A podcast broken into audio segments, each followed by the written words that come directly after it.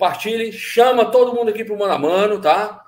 Porque é muito importante esse compartilhamento para que a gente continue fazendo aqui esse belo trabalho, nós do Mano a Mano, em parceria com o nosso querido Aguiar Júnior, da Rádio Active Brasil.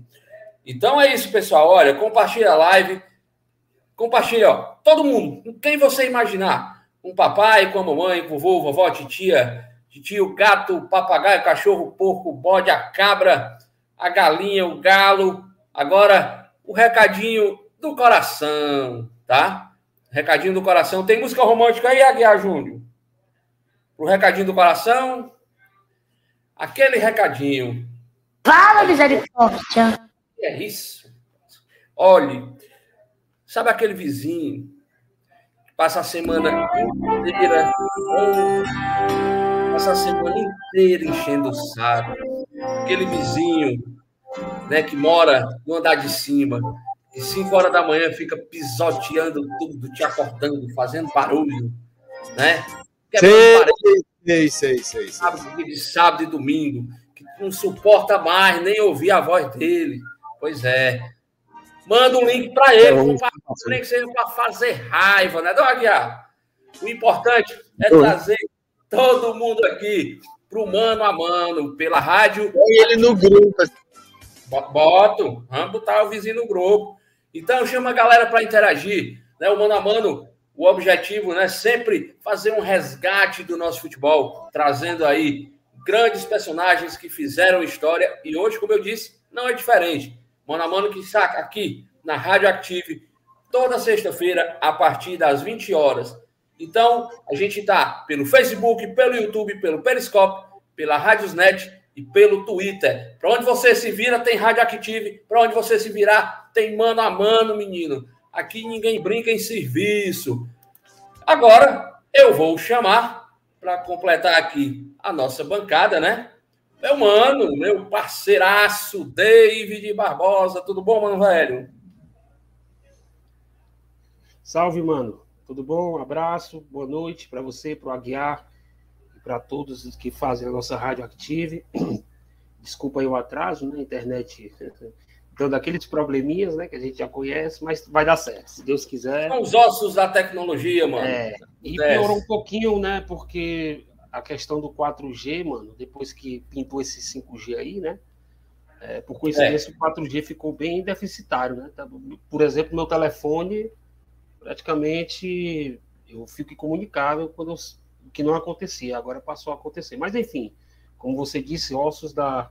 Ossos tecnologia. da tecnologia. E, e falando né, dos nossos convidados, dos É, rapaz, hoje a dupla, a dupla é boa, viu? A dupla é boa. Dupla é boa. Tem um deles que, que com certeza vai trazer relatos muito, muito importantes, porque ele é da base do Fortaleza, né? Então eu Esse tenho muita é. curiosidade de saber como é que era jogar naquela época, naquela base. Não, era, não é como a facilidade de hoje, né? Vamos aguardar o nosso é. convidado, que ele vai contar tudo pra gente aí, com certeza. Quem tá na área é nosso Aguiar Júnior, olha aí. Mas pode chamar o convidado, Aguiar?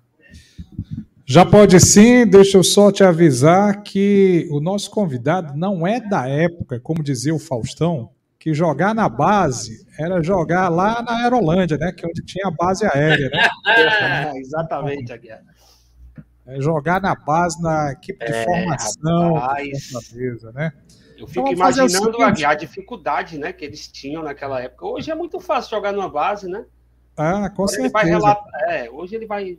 Vamos ouvir um relato fiel de quem fez parte daquela época muito difícil, né? Então é. vamos fazer o seguinte, Daniel. Vamos receber com hino e tudo, né? Afinal de contas, você ah, vai esconder o tapete vermelho. Pois solta o hino aí, Aguiar, o hino mais bonito do Brasil.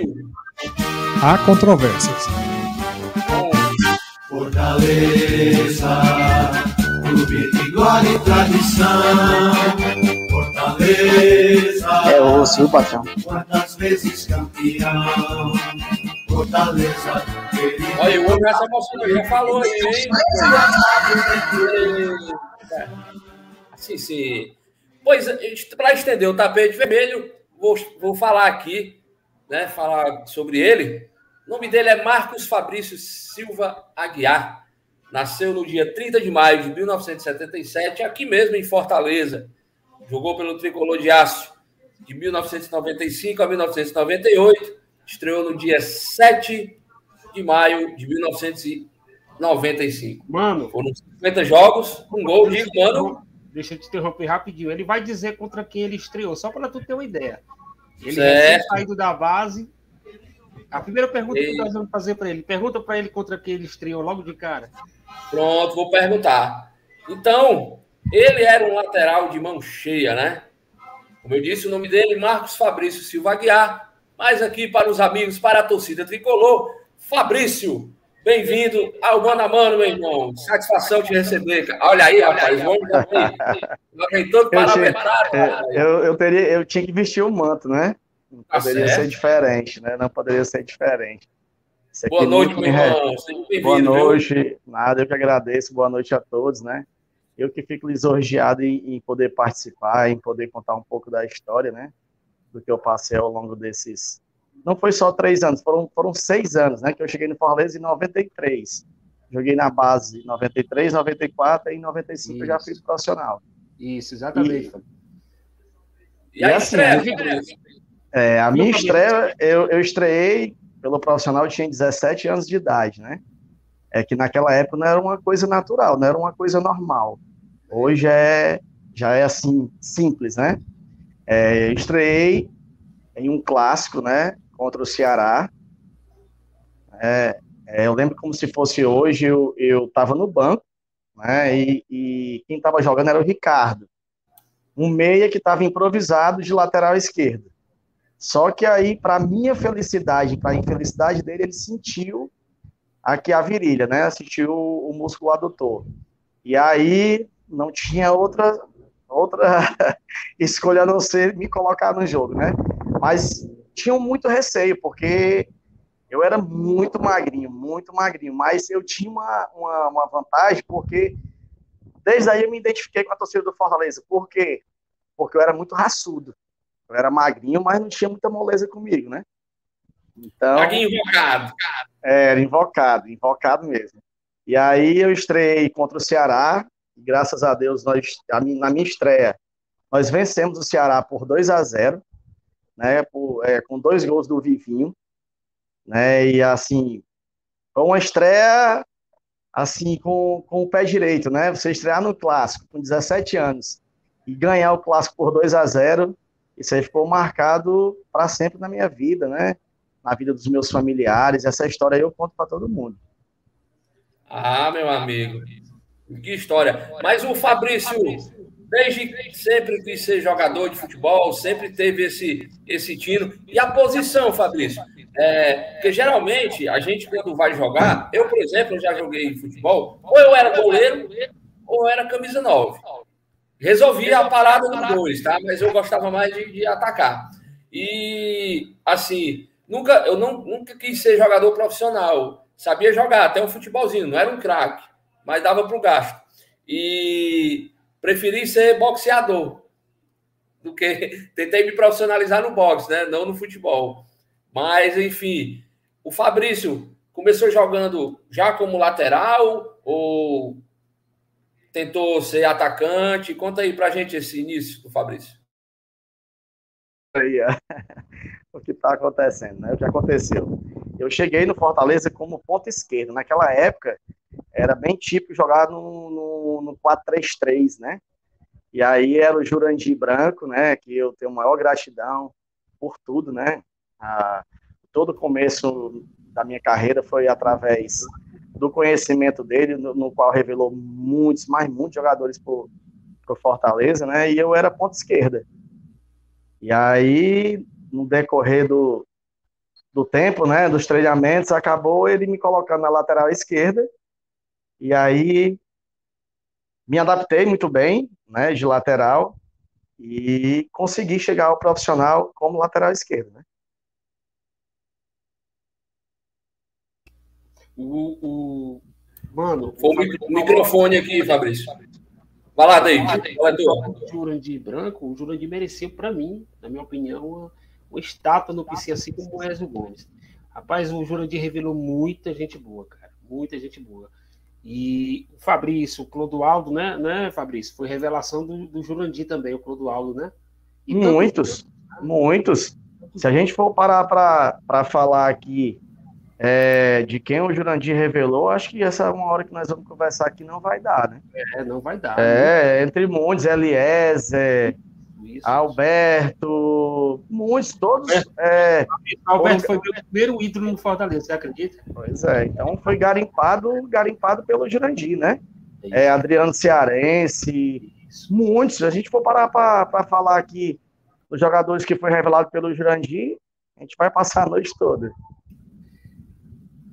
Vou, eu vou aproveitar e fazer minha pergunta logo para o Fabrício. Fabrício, você fazia parte do elenco que jogou aquela Copa São Paulo em 98? Não, é, é, eu estava treinando, eu estava treinando, né? Eu tinha idade para disputar a Taça Cidade de São Paulo. É, eu lembro como se fosse hoje. Teve um, estava tendo um treino lá no PC.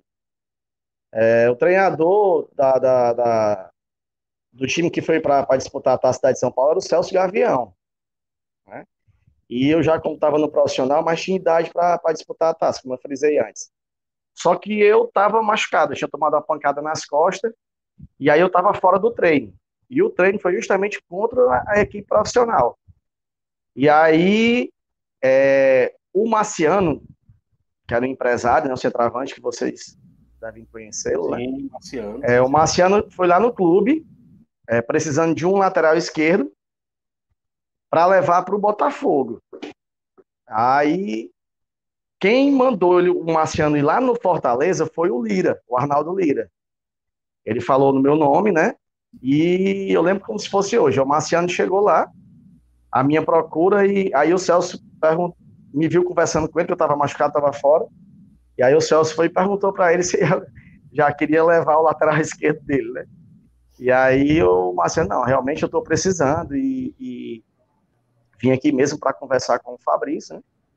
E perguntar se ele tinha interesse de ir para o Botafogo. E aí eu deixei os dois conversando, e aí ele perguntou quando é que ia, teria um treino com bola, né? Para ele me ver treinando. E aí foi, foi marcado um treino, se não me engano, para uma sexta-feira no PV. E aí, como eu deixei o Celso e o, e o Marciano conversando, e aí acho que tinha ficado certo de sexta-feira ele ia olhar, né? O treino. Só que chegou sexta-feira o Marciano não, não apareceu. E daí, assim, depois eu fiquei, tomei conhecimento realmente do que tinha acontecido, né? Eu prefiro não frisar aqui, né? Até porque eu, eu preciso usar da ética, né? É, e, quando eu, e quando eu tomei conhecimento, eu acabei dizendo que não ia mais disputar a taça. Né? Falei que também não ia. E aí foi quando eu pedi para ser emprestado, né, em 98. E aí eu acabei, acho que indo pro Tupã, lá em São Paulo. Fabrício, e eu ia te perguntar, você é egresso, egresso futsal, né? Oi? Você jogou futsal também, né? Joguei, gente. Como comecei no futsal, né? Comecei no futsal desde o colégio, né?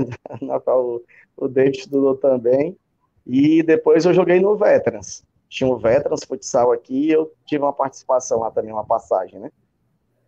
E aí fui ah, pro, pro é Fortaleza. Porque, é porque você tinha realmente assim um, uma técnica, o drible, a, a, o passe, algo diferenciado. Não, não era, era propriamente de um o, Daniel, Daniel antes de você continuar, deixa eu pedir o nosso convidado. Fabrício, por favor, entenda o seguinte. Está vindo um eco muito forte aí do seu aparelho.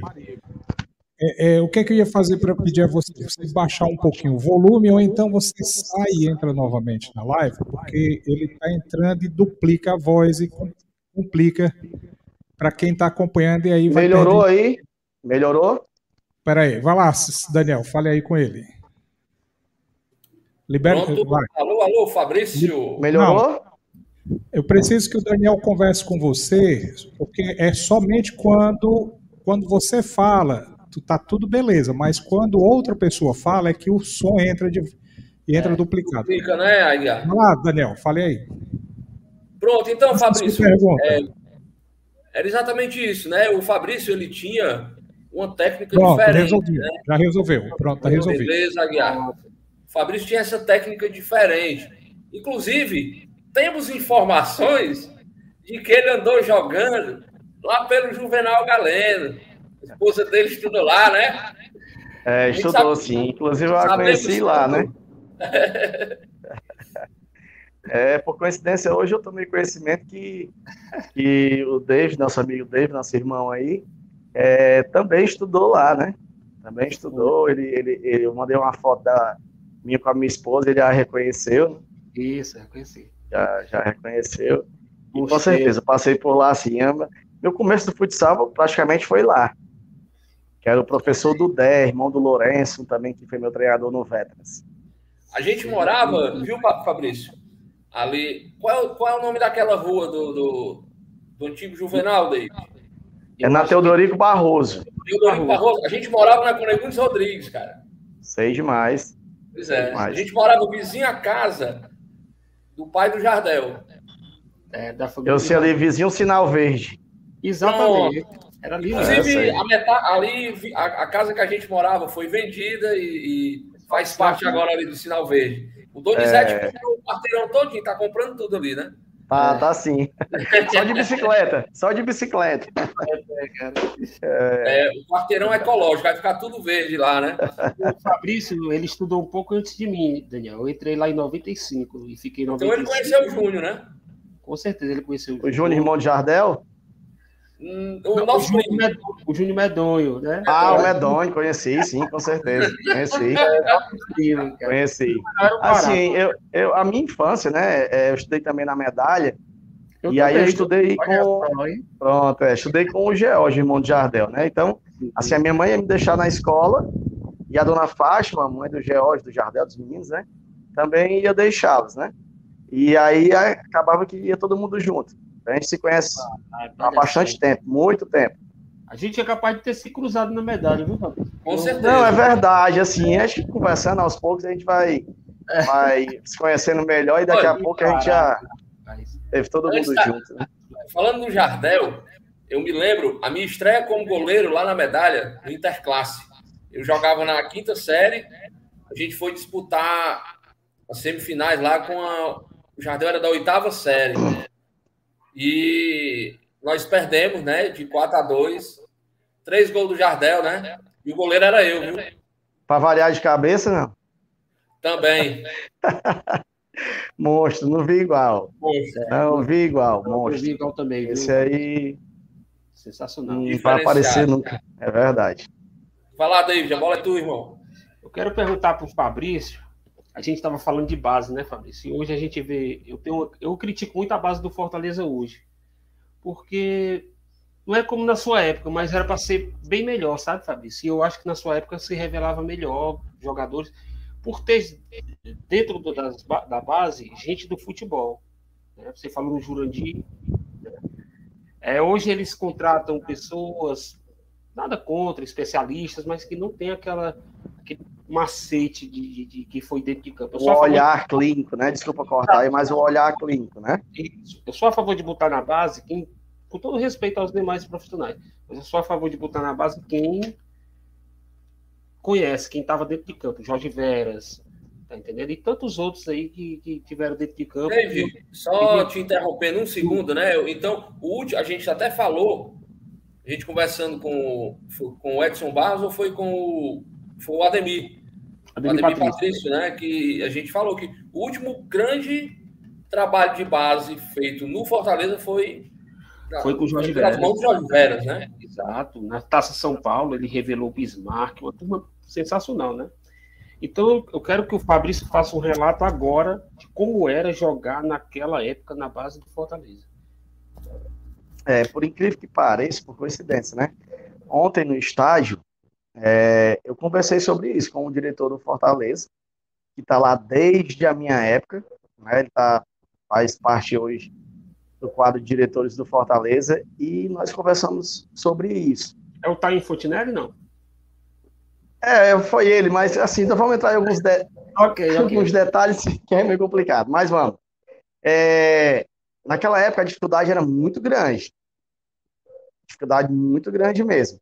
Então, assim, quem realmente começava na base do Fortaleza era, que, era quem realmente queria chegar ao time profissional, era quem lutava para poder chegar ao time profissional. Nós não tínhamos condição nenhuma. É, no linguajar do futebol, era na raça, mas na raça mesmo. Né? É, hoje eu vejo a base de que forma. É, esse, esse, os moleques estão começando agora. É, a preocupação é, é, ter um iPhone, esse último que tenha saído, é, logo comprar um carro, né? E tudo que fosse conversar com algum desses moleques aí, desses meninos, é, não, é, não, não, não se conversa com eles, fala com o meu empresário. Então, nessa época, ninguém nem sabia o que era empresário. Cada qual tomava de conta de si. Todo empresário mundo... naquela época, né, Fabrício? Desculpa te interromper, era igual o, o caviar do, do Zeca Pagodinho, né? É. Nunca vi nem comi, só ouço falar. Era dessa, era dessa forma, né? Então, assim, é... hoje, por que está muito diferente? Queríamos nós ter as condições que eles têm hoje, né? Com a mentalidade que nós tínhamos antes. Como nós tínhamos antes. É, se, nós colocamos como objetivo de vida, sabe, assim, ter que chegar no profissional, para a gente jogar hoje no profissional, era assim um, um marco na carreira, era uma coisa que, que, que iria marcar o resto da vida, né? E a gente se preocupava com a instituição, em defender as cores do Fortaleza Esporte Clube. E aquilo ali, como eu frisei antes, eu me identifiquei muito com a torcida por conta de que eu era muito raçudo. Eu não tinha bola perdida, eu dava carrinho, não sei como é que eu não me quebrava, tão magrinho que eu era. E as pessoas se impressionavam com isso. E como você frisou antes, Daniel, era um cara assim que tinha uma habilidade, né? Era um cara que batia muito bem na bola, né? Então eu uni muito, muito mesmo é, as minhas qualidades, as minhas virtudes para se identificar com o clube com o torcedor. Hoje eu vejo alguns jogadores que se identificam. É, Juninho Capixaba, Tinga, Benevenuto. Então são os caras que são muito, muito raçudos. Os caras que deixam a vida dentro de campo. Né?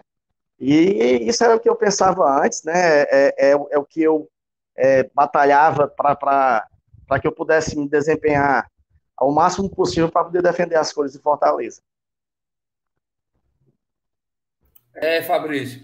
E assim, por exemplo, você falou agora na raça, e eu me lembro exatamente aquele time de 1997, né? A, a nossa querida dupla Frank Sandro. Espetáculo. E não foi campeão, mas até hoje é lembrado pelo torcedor exatamente por isso, porque quem entrava em campo deixava a alma, deixava o sangue, e isso identificava, né, era a identificação total com a torcida. Você falou algo aí perfeito, né? E você fez parte dessa. Você estava no Fortaleza nessa época, né? Tava, tava sim. Como foi? É... Como foi a convivência com esses caras aí? Ah, até hoje a gente se fala, a gente, a gente liga um para o outro, manda mensagem de manhã, sabe? Eu tenho uma amizade com, com a grande maioria. É, o Sandro, a gente teve, teve o privilégio de recebê-lo aqui, né? Porque nós fazemos um evento todo final de ano é, da base que foi de 95 a 98 e com alguns convidados e alguns que foram profissionais, né? E aí é, teve um ano que veio o Sandro e o Alemão, né? A gente manda o convite e tudo, mas a gente sabe assim, nem todo mundo tem as mesmas condições de poder participar, né? E, e esse esse time de 97 ele marcou muito, porque nós, é, nós éramos um time é, com poucas condições, mas com jogadores todos com um só objetivo, que era tirar o Fortaleza daquela longa fila de, de sete anos sem ganhar um turno. Né? Então nós buscamos a qualquer, a qualquer custo, a qualquer preço, é, ganhar o título. Né? E aquele elenco ali era espetacular. Espetacular. As condições que, que, que nós tínhamos para poder jogar pelo Fortaleza é, a gente sabia que tinha dificuldade, mas a vontade era tanta, tanta que nós superamos tudo isso. é, a, a força de vontade supria qualquer dificuldade. E, e é que eu digo, isso ficou né, na alma, ficou no coração da torcida. A gente já teve a oportunidade de conversar sobre essa época. Exatamente, o Paulo Silva, né? Que participou, ele o Sandro. O mesmo Falo programa. sempre com ele. Grande Paulo Silva, uma figura humana sensacional. O Sandro também se tornou um amigo. O, o Frank, quase todo dia eu, Frank, eu falo com o Frank, né? Gente da melhor qualidade. Também falo, falo com ele sempre. Falo com o Jorge Porto, falo com o Luiz Cláudio. Entendeu? Muito falo com esse cara. jogador, viu? O Luiz Cláudio. É, joga- Luiz Cláudio. O Luiz Cláudio, ele passou por todas as seleções de base do Brasil. Foi, Todas. Todas. Sub-15, sub-16, 17, 18, 19, 20. Entendeu? Ele era do Botafogo, né? Isso, isso. É, aquele, ele jogava muito, Luiz Cláudio. Jogava muito. Eu lembro dele, muito veloz. Pô, habilidoso, muito habilidoso. Aquele time da gente em 93 era um espetáculo. Fabrício, É, você foi- ter ideia, ter a ideia, o ataque Sandro e Frank, no banco tinha, tinha Serrinha, tinha Esquerdinha, tinha Júnior Pipoca. Então, assim, era um elenco para onde você olhasse, pô. Eu tenho, eu tenho aqui no meu banco jogadores com condições de entrar e fazer a mesma coisa, entendeu? A mesma coisa. Quando começou a temporada, que eu comecei como titular, é, eu fiz os dois primeiros jogos da Copa do Nordeste, saiu até para o nosso rival, né? E fiz mais cinco jogos do Campeonato Cearense. E aí, infelizmente, eu, a gente fez uma pré-temporada muito, muito forte, eram três períodos, e a gente não estava acostumado com isso, e eu acabei sentindo um problema no pubis, aí saí. Foi quem entrou o Adriano Gaúcho, né? O Adriano Gaúcho deu a sequência e eu, e eu entrava, ou ele tomava cartão, ou estava cansado e eu entrava, né? Naquela época não tinha muito esse revezamento, como tem hoje, como o Voivoda faz, né? Naquela época ali era os 11, tinha que ser os 11, e aquele pessoal lutando para ir no banco, né? É. Para ir no banco, pelo menos para poder participar. Mas mesmo assim, eu fiz grandes jogos, né? Fiz, fiz uns dois, três clássicos rei ali, perfeito ali, eu fiz também. E assim, aquele time de 97 marcou muito, marcou muito. É, até hoje ele é lembrado, né? Até hoje ele é lembrado muito pelo que nós fizemos dentro de campo. Infelizmente, na final nós tomamos um gol já aos 14 minutos do segundo tempo da prorrogação. É, a- a- a- a- o que aconteceu na, na final, né, você assim, antecipar. É, o Adriano Gaúcho ele tinha sido expulso na primeira partida da, da decisão. Né, não jogava a segunda. E eu, Fabrício, treinei a semana todinha como titular, ia jogar a partida final. Só que na sexta-feira teve o julgamento. E naquela época po- podia entrar, acho que com efeito suspensivo. Feito suspensivo. É? suspensivo, exatamente. E aí, quando foi na sexta-feira, depois do coletivo de pronto, que foi até no, no- no Castelão, é, soube pela rádio que o Adriano tinha sido absolvido e que teria condições de jogo. Né? Assim, o Adriano não treinou na semana e quem treinou fui eu. Só que mesmo assim, no treino, no sábado pela manhã, lá no hotel Porto Canoa, nós concentramos lá. E aí, quando foi no sábado pela manhã, é, eu senti que ia haver a mudança, né? Mas aí, quando acabou o treino, cada, cada atleta tinha que cobrar cinco pênaltis, porque o jogo poderia sim ir para os pênaltis, né? E aí eu lembro como fosse hoje, eu, eu converti as cinco cobranças. Só que quando nós fomos para o jogo, né, para o estádio, quando, quando nós chegamos lá, eu já estava no banco. Quem ia jogar era o Adriano. Claro que você sente, né? Você se chateia, né? Mas era o Fortaleza acima de tudo. O mais importante ali não era é, é, o meu A ego, vaidade, a vaidade. Não era isso. O objetivo nosso era ser campeão. O grupo Nossa, era todo- fechado, né, Fabrício? Era, o grupo era muito fechado. Muito fechado. Muito fechado. E aí o Sandro veio conversar comigo, Serrinha, Frank, né? Esses caras, pô, Fabrício Xavier, não, cara. É, aqui nós temos é que, que tá todo mundo unido para quem saia daqui campeão, o mais importante era o título. É, e acabou que eu fiquei no banco. É, no decorrer do jogo, acho que o jogo acabou no tempo normal 2 a 2 o jogo acabou e foi para prorrogação. Foi pra prorrogação. É, acho que no primeiro tempo da, da, da prorrogação, é, o Adriano sentiu a perna, né? eu aqueci e fiquei na, na borda do campo ali, na lateral do campo, para entrar no lugar do Adriano, já que eu ia entrar no jogo. É, até porque iriam ter cobranças de pênalti, eu ia estar mais inteiro no jogo para poder cobrar o, o pênalti, né? E aí, para infelicidade, não digo nem do Adriano, e sim do, do Fortaleza, é, o Jaime no campo de defesa do Ceará, o Adriano deu um carrinho no Jaime e acabou sendo expulso novamente. E acabou que eu tive que voltar para o banco, né? não entrei mais, teve que tirar, acho que um atacante para poder colocar mais um zagueiro, alguma coisa para equilibrar. Aí o Adriano Gaúcho realmente naquele dia virou um defeito suspensivo, viu? Exatamente. E, e eu tinha treinado bem a semana toda. E ele foi de herói é... ele tinha feito um gol de falta. é, um tinha sim. Ele tinha feito um gol de falta, é verdade. Foi, Por sinal, um belo gol. Por sinal, um belo gol. E aí, acho que aos 14 minutos do segundo tempo da prorrogação, houve aquele escanteio que já me bateu. E, e o Mário César nem cabeceou a bola. A bola bateu na lateral da cabeça dele. E eu lembro como se fosse hoje, o Sandro estava aqui no primeiro pau, né? E aí, quando a bola viajou, o Adesso, que era o goleiro, confiou que o Sandro iria tirar de cabeça, que o Sandro subiu, só que o Sandro não alcançou. E a bola caiu na rede lateral. Né? O Ceará fez 1 a 0 e, infelizmente, nós perdemos o título, né? É, foi da vontade de Deus. É, isso aí a gente não pode nunca questionar. É, talvez não fosse o momento, a gente tivesse pecado em alguma situação. É, Para coroar esse time de 97, ficaria perfeito se nós tivéssemos conseguido esse título. Mas ficou sim na memória do torcedor que era um, um elenco aguerrido. Era um, eram jogadores que que honraram, sabe? Honraram sempre, sempre, sempre, sempre. Exatamente. Sempre honraram. E eu, eu, eu tenho muito orgulho de ter feito parte dessa história, né? Essa história ninguém apaga. E, e assim, principalmente por conta de vocês. Só tenho a agradecer de coração é, vocês que fazem aí o Mano a Mano, né, na Rádio Active é, em poder dar a oportunidade de nós não ficarmos esquecidos. É, o torcedor poder nos rever, né, saber como é que nós estamos hoje.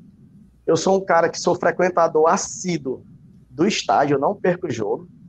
Inclusive, meu filho ontem entrou em campo com o Tinga. Né, e eu não perco nenhum jogo. Pago sócio torcedor, eu amo Fortaleza. Fortaleza é meu eterno amor. Então, é, eu fico, eu agradeço a vocês do fundo do coração essa oportunidade, parabenizar pelo trabalho de todos vocês, pelo que vocês fazem para resgatar o nosso futebol, as pessoas que passaram pelo, pelos clubes, né, não só pelo Fortaleza, mas pelo Ceará, Ferroviário, entre outros que vocês conseguem é, resgatar e poder conversar. E eu só tenho a agradecer. Gratidão demais. Cara, a honra é nossa, Fabrício. E assim, a gente que naquela época a gente não tinha acesso a vocês, né? E graças à tamanha tecnologia, tudo mais fácil, a gente está tendo esse acesso. É, você diz assim, eu agradeço a oportunidade, mas a gente é que, que fica ainda mais feliz por, por receber você, um cara que faz parte da nossa memória afetiva. Inclusive, naquele dia, eu liso batendo mesmo, assim, sabe? Aí eu tinha um CD, eu vendi por 10 reais para poder comprar o ingresso, e a época eu fui lá para geral. Eu tava lá atrás do. É, gol, tinha geral zona, tinha sim. Ah, é. Muito aqui também. Fui na geral, paguei duas passagens de ônibus e deu para deu comprar um churrasquinho e uma cerveja em cada tempo. Certo? Não sobrou nem o do Cai Duro. Não sobrou não do Caiduro? Eu não, confiava, eu não confiava no Caiduro, não.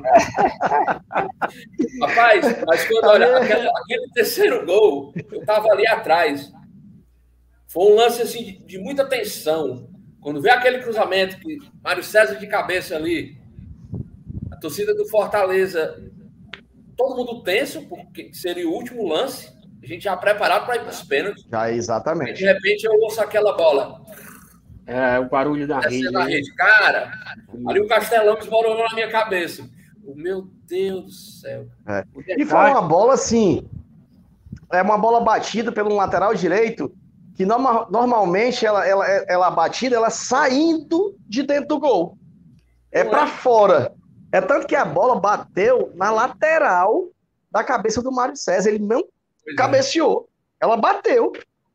E na viagem da bola, o Sandro subiu, não conseguiu alcançar, e o Ades confiou que ele ia tirar, né?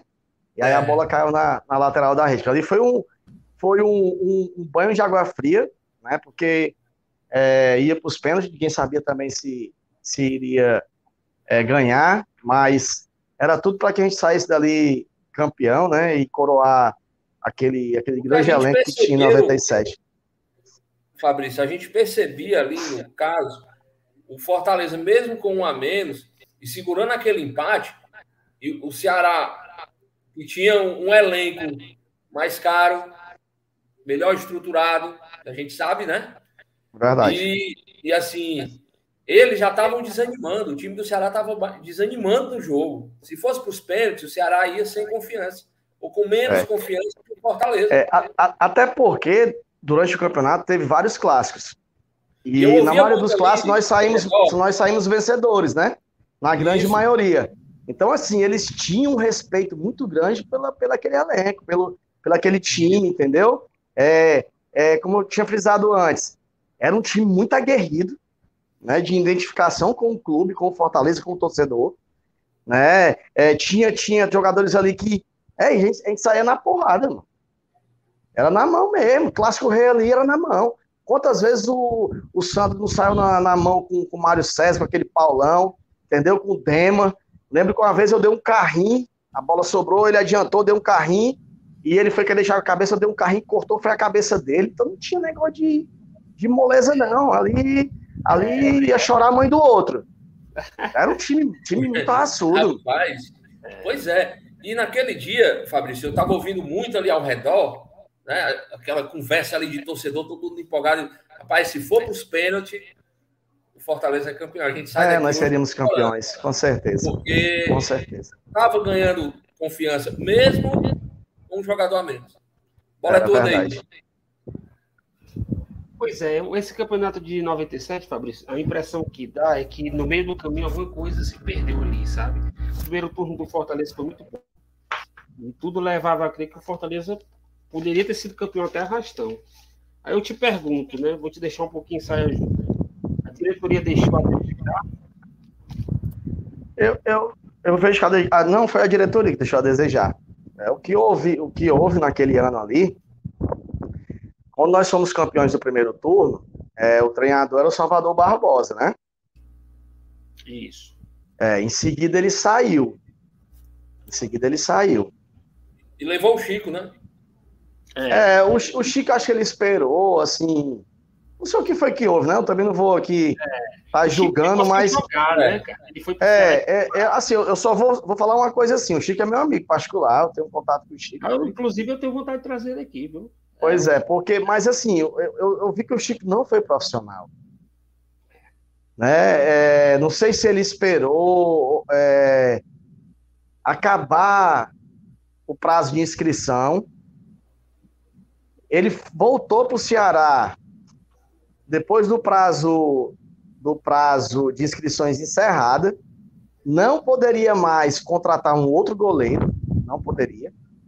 É tanto que nós ficamos com o Adesso e com o Eugênio, que chamava de gato, né? Sim, Eugênio. Sei que Pronto. É, e ficamos só, só com O os dois foi ser goleiros. reserva no Ceará, né, cara? Ele não jogou uma partida. É, é, assim, e outra, ele só pode jogar depois que acabou o Campeonato Cearense. foi. Porque ele, como ele já tinha jogado, e naquela época não tinha assim, a quantidade de jogos para você poder ir para um outro clube, né? Exato. Como hoje tem. E aí ele ficou parado o restante do, do segundo turno todo para começar a jogar no brasileiro. né? Isso aí nos prejudicou muito, né? Conturbou muito o grupo, né? É, mas também nós tínhamos total confiança, tanto no Adesso como no Eugênio, que o Eugênio jogou o Clássico Rei. Né? O Adesso estava suspenso e ele jogou. É, mas a grande, a grande mexida, assim, foi a saída do Salvador. E depois do Salvador, houve uma troca muito grande de treinadores. Veio o Lira, né? o Lira não ficou. E tinha um diretor de futebol nosso lá que, que teve jogos que ele assumiu, porque não tinha treinador ainda. Silvilite, né? Silvilite, seu Silvilite, exatamente, Silvilite. E ele assumiu o clube, né? Aí depois foi que veio o, o Argeu. Aí Teve o Urubatão- ficou. Teve o Urubatão Nunes também antes. Isso, Urubatão Nunes. Urubatão Nunes teve até um episódio com o Urubatão, que aqui muito calor, né? Ele tava vindo do sul, e ele deu um treino só de calça e sem camisa. E naquela época, a imprensa acabava o treino, a gente tá aqui alongando e os caras aqui do lado para poder entrevistar dentro do campo mesmo, né? E aí, como ele vinha de fora do sul, era uma outra filosofia de trabalho, uma outra mentalidade. É, quando os repórteres entraram no campo para fazer entrevista, ele mandou sair. Que entrevista só era depois que saísse do campo, porque ali ele ainda estava trabalhando. E ele foi um pouco assim, arrogante com, com, com a imprensa, né? Não era o costume nosso aqui, nem tão pouco dos profissionais de rádio e televisão. Isso. E aí acabou que saiu uma matéria no outro dia no jornal, é, novo treinador do Fortaleza que pouco se veste para dar o treino, trata mal a imprensa. Isso aí ficou marcado, que saiu no jornal. ó. Rapaz, é. O A matéria tinha- foi desse jeito. ele já tinha sido treinador do Fortaleza nos anos 70. Isso, muito antes, né? Um tempão antes, é verdade. Treinou o Ferroviário, foi campeão no Ferrinho em 79. O Urubatão é um técnico de muita história. Fabrício, eu vou aproveitar, mano, fazer outra pergunta pro Fabrício. Primeira colocação, rapidinha. A, a, em 97, eu tenho uma, uma decepção muito grande com o pessoal do Fortaleza, com o diretor, com o presidente na época. Porque até hoje eu não me conformo dele ter emprestado o Sandro pro rival, cara. Até hoje, para jogar a Série B lá. Aquilo ali para mim foi. Ele podia ter negociado o Sandro para qualquer outro canto, menos pro rival, cara. Ali foi uma decepção grande. Mas enfim, isso é, uma- é isso é outra, outra é uma opinião minha, né? Fabrício, e aí o jogo com a América de Natal, rapaz, naquele, o primeiro jogo de 97. O que, é que você lembra daquele jogo, rapaz? Aquele jogo. Estávamos lá, hein, gente? Estávamos, estávamos na estreia. Inclusive o China, né? Levou um frango horrível, né? O cara bateu uma falta. Se eu não me engano, era o Gito, né? O cara tinha uma paulada, rapaz. Ele bateu. Era um canhoto, zagueiro canhoto. O China teve a infelicidade de, de falhar naquele gol. Nunca mais jogou no Fortaleza o China depois daquilo. E o América vinha, era, era recém-promovido da, Da, Série pra dar B pra A. da B Isso. para A, exatamente. O que, é que você lembra daquele jogo, Fabrício? Aquele jogo foi. foi... Lembro, eu lembro muito bem. Lembro muito bem. Eu joguei, inclusive, né? Eu era o lateral esquerdo. É, aquele jogo, é, o América veio para cá para pagar, para poder pagar o empréstimo do Expedito. O Expedito foi para o América em troca de um, de um jogo amistoso, que foi esse jogo aqui no PV, Exatamente. para poder pagar o empréstimo do Expedito. O Expedito jogava como lateral direito do, do América. né? E esse jogo foi um jogo interessante, foi um jogo muito, muito bom, é, que teve a infelicidade também do China de tomar aquele gol. Né? A gente estava vindo de uma pré-temporada, a gente estava ainda é, é, todo mundo praticamente travado, né? que não estava com ritmo de, de, de jogo. Estava vindo de uma pré-temporada muito forte, como eu frisei antes, que era três períodos. E aí o time estava muito preso ainda, estava muito, muito travado, né? Mas não deixou de ser um jogo interessante. Foi um jogo muito bom. É, Esse jogo acabou 1 a 1 não foi isso, se eu não me engano? Um a um. Um a um. Gol do 1 a 1 Sandro. exa- Pronto, gol do Sandro, gol do Sandro, exatamente. PV super lotado. Essa torcida da TUF aí, impressionante, né? Desde sempre, ela que, que empurra. é, acho que. Acho não, tenho certeza. Jogador dentro de campo que não não se, se motivar, não mexer com o bril, com essa torcida aí incentivando, eu acho que esse cara não tem sentimento, não. Entendeu? Porque a torcida do Fortaleza. É por isso que eu digo que eu me identifiquei, porque se eu desse um carrinho, a torcida vibrava. Ah, se você dividisse, ganhasse a dividida, pô, tudo do Fortaleza vibra. Então, assim, quem fizer isso daí, qualquer um que tiver aí hoje, quiser ganhar o torcedor do Fortaleza, deixe tudo dentro de campo. Sai de campo esgotado, sujo, cortado, o que seja. A fidelidade, Mas- né? A torcida sempre Oi? É a fidelidade, a nossa torcida sempre foi muito fiel. Essa é, É, é, não tem igual. Não tem igual. Para mim não tem igual. Não tem igual. Com todo respeito ao adversário, à torcida adversária, mas eles hoje reconhecem. Eles hoje reconhecem. E nós somos aguerridos, vibrante e forte. Com certeza. E o que a gente passou, rapaz, a torcida, a torcida nunca deixou o Fortaleza. Eu lembro desse período, 97, 90. Era a torcida ia, e sempre com aquela esperança de dias melhores, né? Fabrício, É verdade. Deixa eu só passar aqui a ficha, de- a, a escalação do Fortaleza nesse jogo, ver se o Fabrício. Vai lá.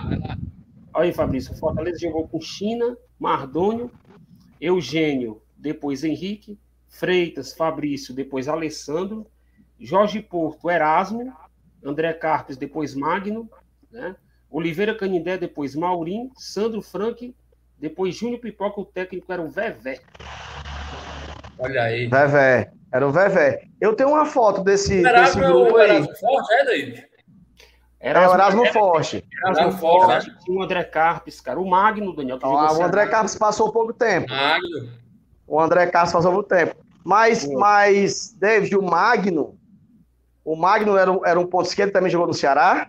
Exatamente. Não, o exatamente. Magno não. É, Não é verdade, é o Magno. É ele, é ele, ele Isso, o empresário hoje, o Magno, que até foi- trabalha gente pelo, pelo Atlético Paranaense, se eu não me engano, ele tá. Ele revela jogadores para lá. Isso, Atlético Paranaense. Magno É, o Magno. teve, teve Isso, a satisfação de encontrar com ele no evento lá do, do Marquinhos Capivara. Exatamente. E o Magno, a gente está em contato aí, ajustar uma data para ele participar aqui do Mano a Mano também.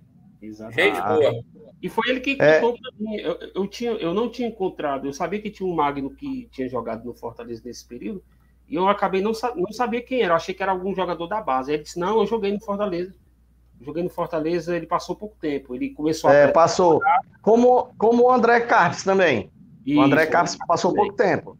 Isso. É, eu, tenho, eu tenho até uma foto do, do, do time, né, perfilado, desse jogo contra o América. Eu tenho, depois eu posso mandar essa foto aí para vocês. E aí eu não recordo muito bem a, a, a escalação.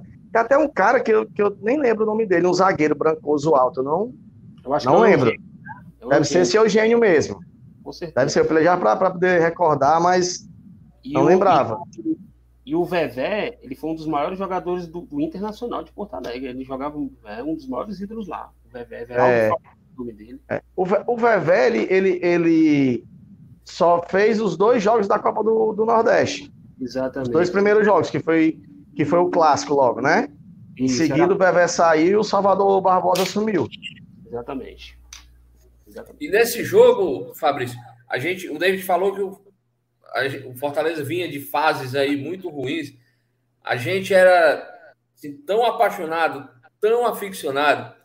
A gente ia para jogos do Fortaleza com 150 pagantes, cara. E a gente lá, apoiando, sabe? Ali foi uma época de. de- foi uma, muita gente abandonando e a gente lá no estádio. Rapaz, tinha até aquela frase clássica, né, David? Quanto mais apanha, mais eu amo, meu amigo. Não tinha, errado. Cara, viu, Fabrício? Cada torcedor desesperado mesmo. Cada coisa que a gente ouvia, meu amigo.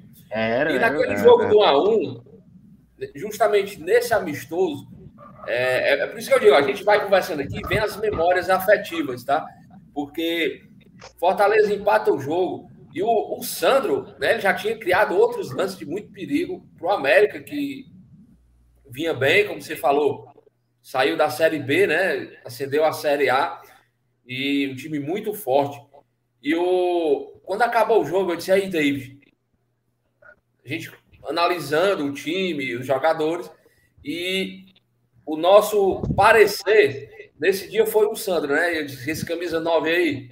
Aí foi que a gente falou, né, David? Olha, esse aqui, ele já, já tá dizendo que veio fazer no Fortaleza. Achei uma atenção de cara. Eu disse, rapaz, esse cara vai Chamou a fazer, atenção, de um jeito, tá? ele vai fazer muito gol. né? E, e foi assim. E no final a gente viu aí o resultado, né? O Sandro, um recorde até hoje.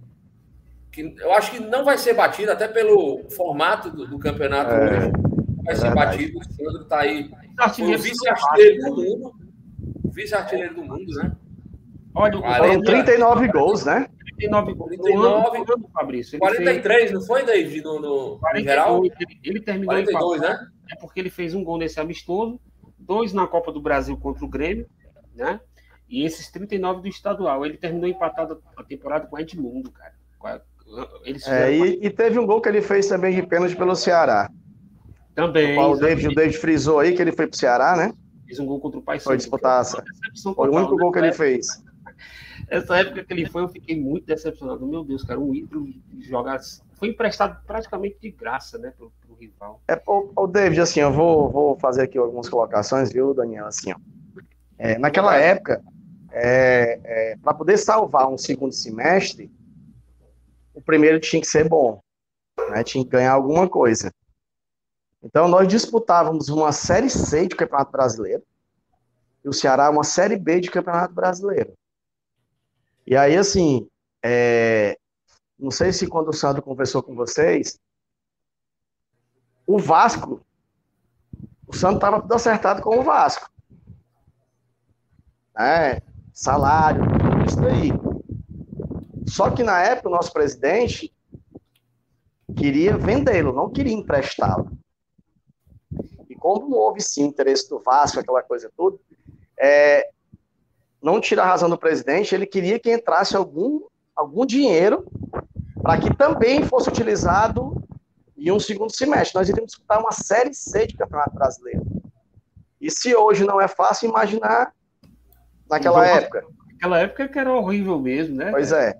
Então, assim, já teve, já, já fiz viagem de ônibus pelo Fortaleza para a Série C para jogar contra Tocantinópolis, lá em Tocantins, de ônibus. Nossa, CSA lá em Alagoas, de ônibus.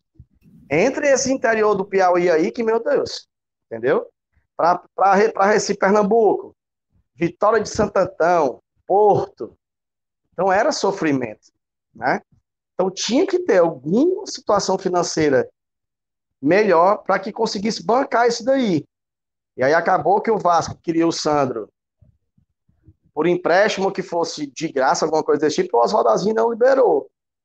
Então o que aconteceu? Para que o Sandro não não se apagasse, né?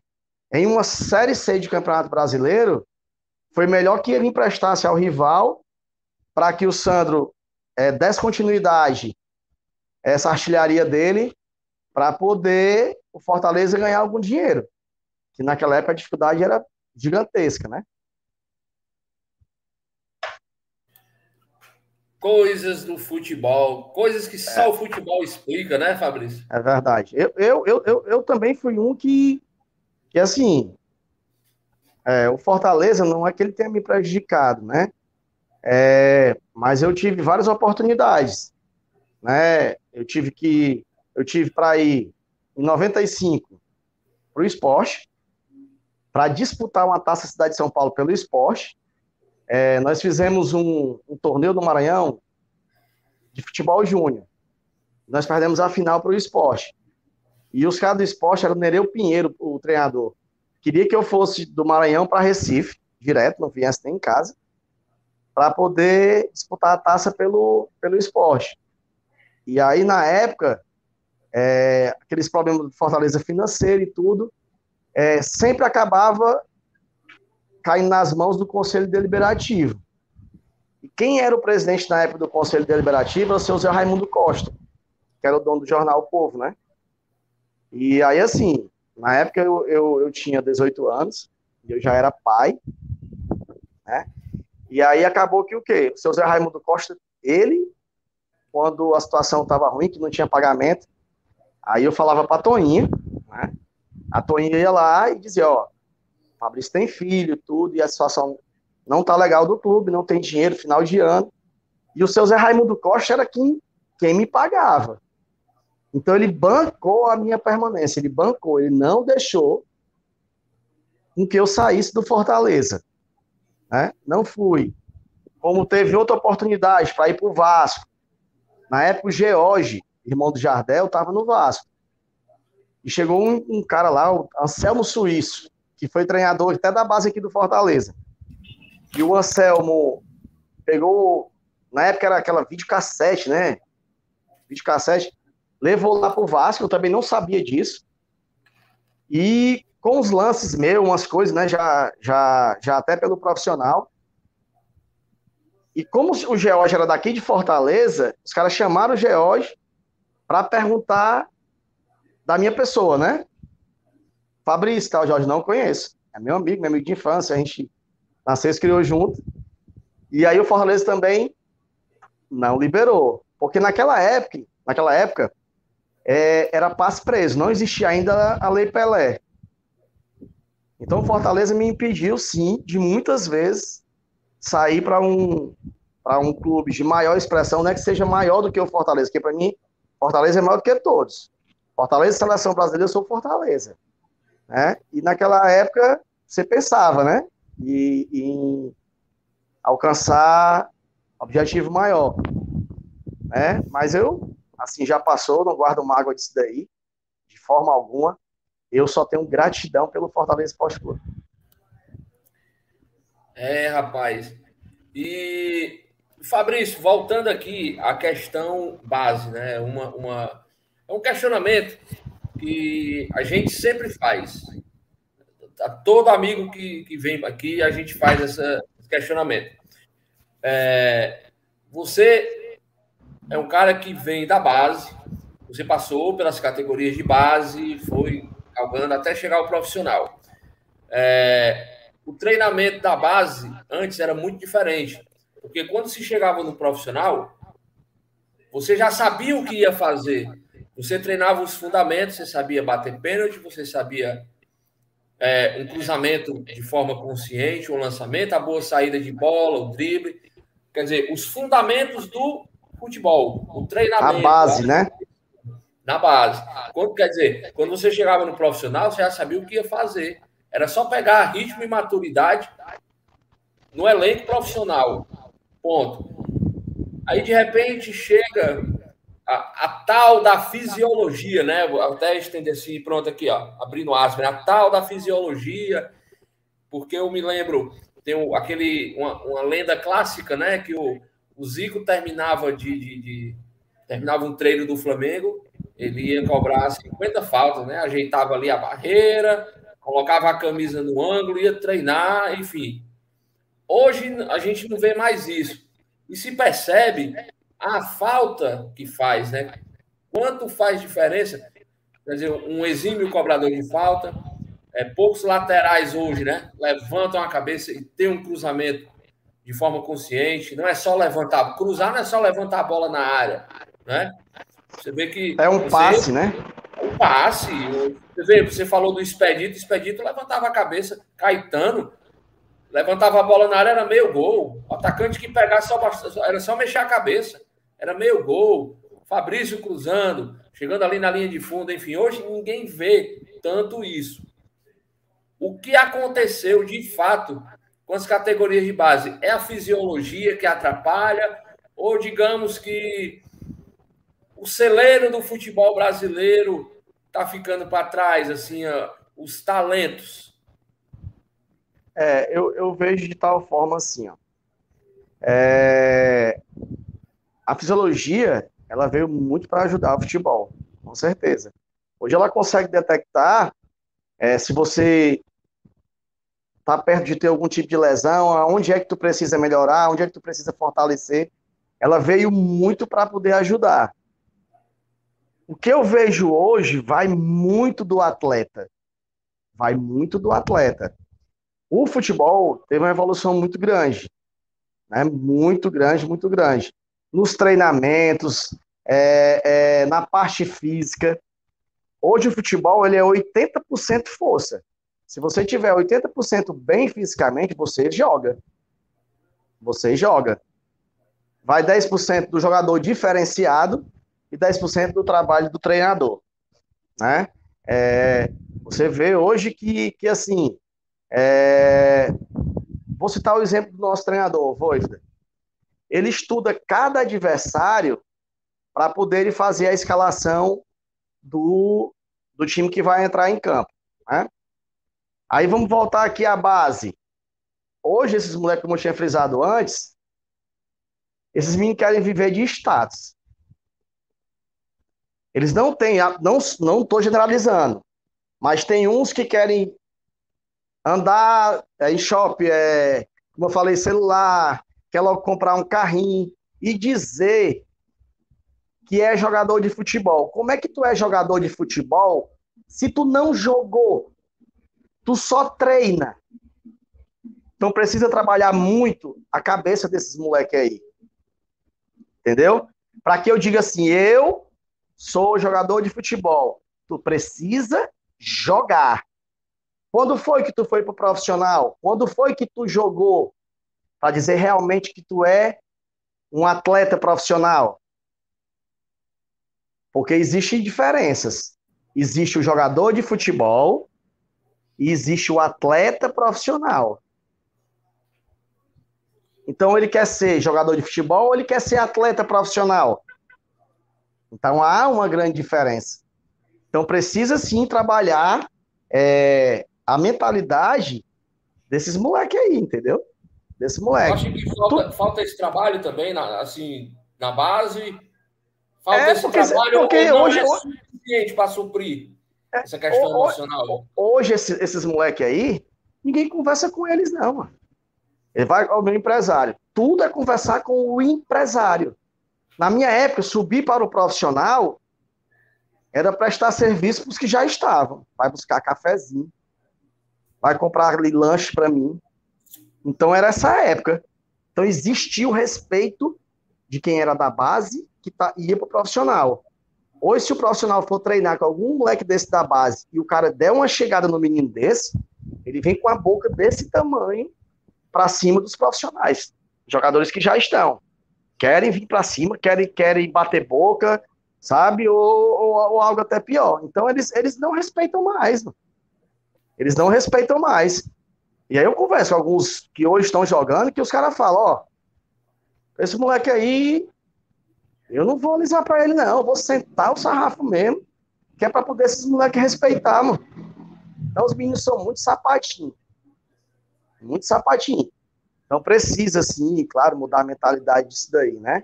É, é, é, acho que foi o David que fez a colocação, tem que ter, sim, sempre um raiz ali dentro, um que teve realmente dentro de campo. Não desmerecendo aqueles que estudaram, mas dentro de campo a história é bem diferente. Tá lá na base ainda, Rinaldo tá lá, respeito. Tá lá Clodoaldo, respeito máximo por esse daí. Então tem que ter sim esses caras lá dentro que sabem o que passou de dificuldade na base da época e ver as condições que são dadas para esses moleques de hoje. Queria nós que começamos na, na, na lá para trás ter essa condição com o espírito que nós tínhamos antes. É verdade. Entendeu? Então, assim, tem que trabalhar assim. É, claro, você dá a condição, é, é, você tem de tudo do bom e do melhor, mas você também tem que ser cobrado. Porque lá dentro de campo, é, jogador que, que quer viver de status ou que queira ser bad boy, até porque hoje não existe mais bad boy, né? Não existe. O cara que for ser bad boy hoje, a carreira é curta. Então, tu tem que fazer a escolha. Quer ser um, um jogador de futebol comum ou tu quer ser um atleta profissional? Então há uma grande diferença sobre isso daí. Excelente. Mas assim, Fabrício, é, é, complementando, é justamente essa questão dos fundamentos, né? O compasse, a repetição. A gente vê que não está faltando hoje isso também, justamente pelo fato do futebol ser mais de, de contato, de força, porque eu me lembro, é, assim, depois da, da, da Copa de 82, né? Brasil com aquela seleção, aquele futebol belíssimo, foi eliminado. Então isso foi foi um, um, um quê de frustração muito grande, né? E a gente viu o futebol brasileiro, digamos assim, não vou dizer imitando, né? Mas trazendo essa essa força do futebol europeu, né? Certo? E que, que acontece? Foi perdendo aquela classe, né? O futebol bonito, o futebol romântico. Pronto, perdeu-se o romantismo do futebol aqui no, no Brasil. Né? Essa evolução ela vem trazendo muita força. E a gente vê, por exemplo, a Espanha foi campeã em 2010 e outra coisa que eu sempre falo aqui, né, quando a gente toca nesse assunto, porque o treinador ele foi perguntado o, por, é, o que ele fez, né, ali, qual o trabalho desenvolvido para a Espanha é, jogar aquele futebol tão vistoso. O que foi que ele fez para conseguir aquilo? E ele disse: a gente apenas fez que vocês, brasileiros, faziam há 20 anos. Então, outra, é outra coisa que nunca sai da minha cabeça. Aí eu vou e a gente vai rememorando, né? Essa seleção de 82, ali, até 86 também, futebol bonito, futebol vistoso, né? Zico, Júnior, Sócrates, quer dizer, craques e mais craques que não conseguiram aí um título mundial. Então, eu, eu vejo que falta muito isso também. O futebol brasileiro ficou muito forte, muito contato, muita resistência, mas falta aquele toque de classe que a gente sabe que naturalmente o jogador brasileiro tem. Mas isso aí o cerne é ou não a falta de, de repetição nos treinos? Porque isso é para vir da base, né? É, é para vir da base. É, nós brasileiros, né? É, todo dia nascia mil, dois mil jogadores diferenciados. Diferenciados. Né? E hoje é diferente. É aquela coisa robótica. Pronto. Esse é o tema. Aquela coisa robótica. Né? É, são sistemas de jogos, essas linhas de quatro, essa linha de cinco, a história de estudar o adversário. São poucos os treinadores que têm a coragem de jogar com três atacantes. Né? É, é difícil você conseguir hoje jogadores que jogam pelos lados, que sejam velocistas diferenciados. Existe muito aquela coisa de, de esquema tático, de marcação, aquelas coisas tudo mais recomposição do que propriamente a ofensividade. É, aí qual é o jogador diferenciado hoje que nós temos? Que surge, né? É, o Neymar já não é mais aquele Neymar de antes. Daquela é. jogada, daquelas firulas, não é mais. É um cara mais técnico. Aí surge Rafinha, surge Anthony, né? Vinícius Júnior. É, então são poucos os que aparecem. São poucos. Esse, esse Hendrick, né, do, do, do, é. do Palmeiras, rapaz. É, pronto. Aí é um já diferenciado. É um já diferenciado. Outra coisa, antigamente, todo canto tinha um campinho de futebol, de areia, do que fosse, de pedra, do que fosse. Estão se acabando. O que está o que tá vindo hoje? Essas areninhas. Areninha, né? Pronto. Essas areninhas.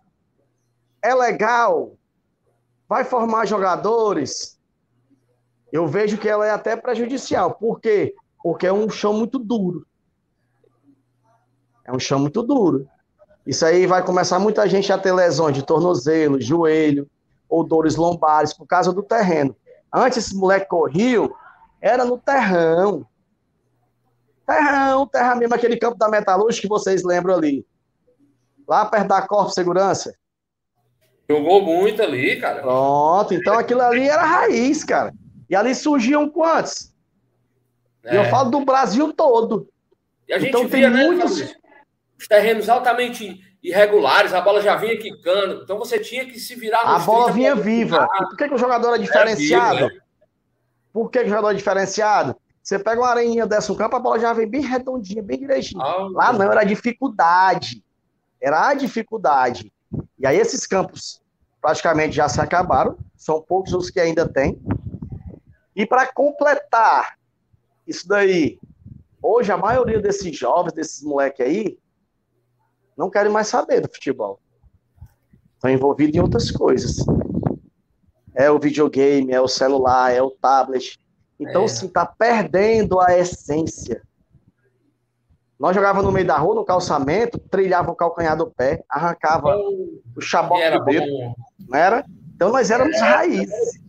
Te arrancava, hoje... arrancava ali o chaboque do dedo. Vixe, meu irmão, tá sangrando. Peraí. Não, botava areia da calçada, toma um punhado de areia quente em cima, né? Deixava é pra chorar mais tarde. É verdade. Eu Era o que fazia. Então, tudo isso aí está mexendo com o nosso futebol. Quem é o clube de São Paulo que, que tem um terrão? Acho que é o, é o Corinthians, né? Que vai primeiro pro terrão. É o O Corinthians. Palmeiras não, é o Corinthians, é, David? Não, o Corinthians. É Corinthians, o né? São Paulo. É, aí o, o, o- eu acho que o, o- Quem é que vai para Itaquera? É o Corinthians? É o Corinthians e Itaquera, exatamente. Pronto. Aí o São Paulo é o. Tem um do São Paulo aí. Tem o do São Paulo também. É. É, aí tem o do Fluminense e tal. Mas a maioria desse aí, e eles ainda preservam esses campos aí de terra para jogar os moleques lá dentro. Aura. É, aí vai lá, vai ralar lá primeiro, vai ver o que é bom, a bola viu para tu conseguir ter o domínio da bola, depois não te coloca no negóciozinho mais mais perfeito, Light. gramadozinho. Bom, chegou lá já é diferente, né? Você vê que vem uns moleques diferenciados.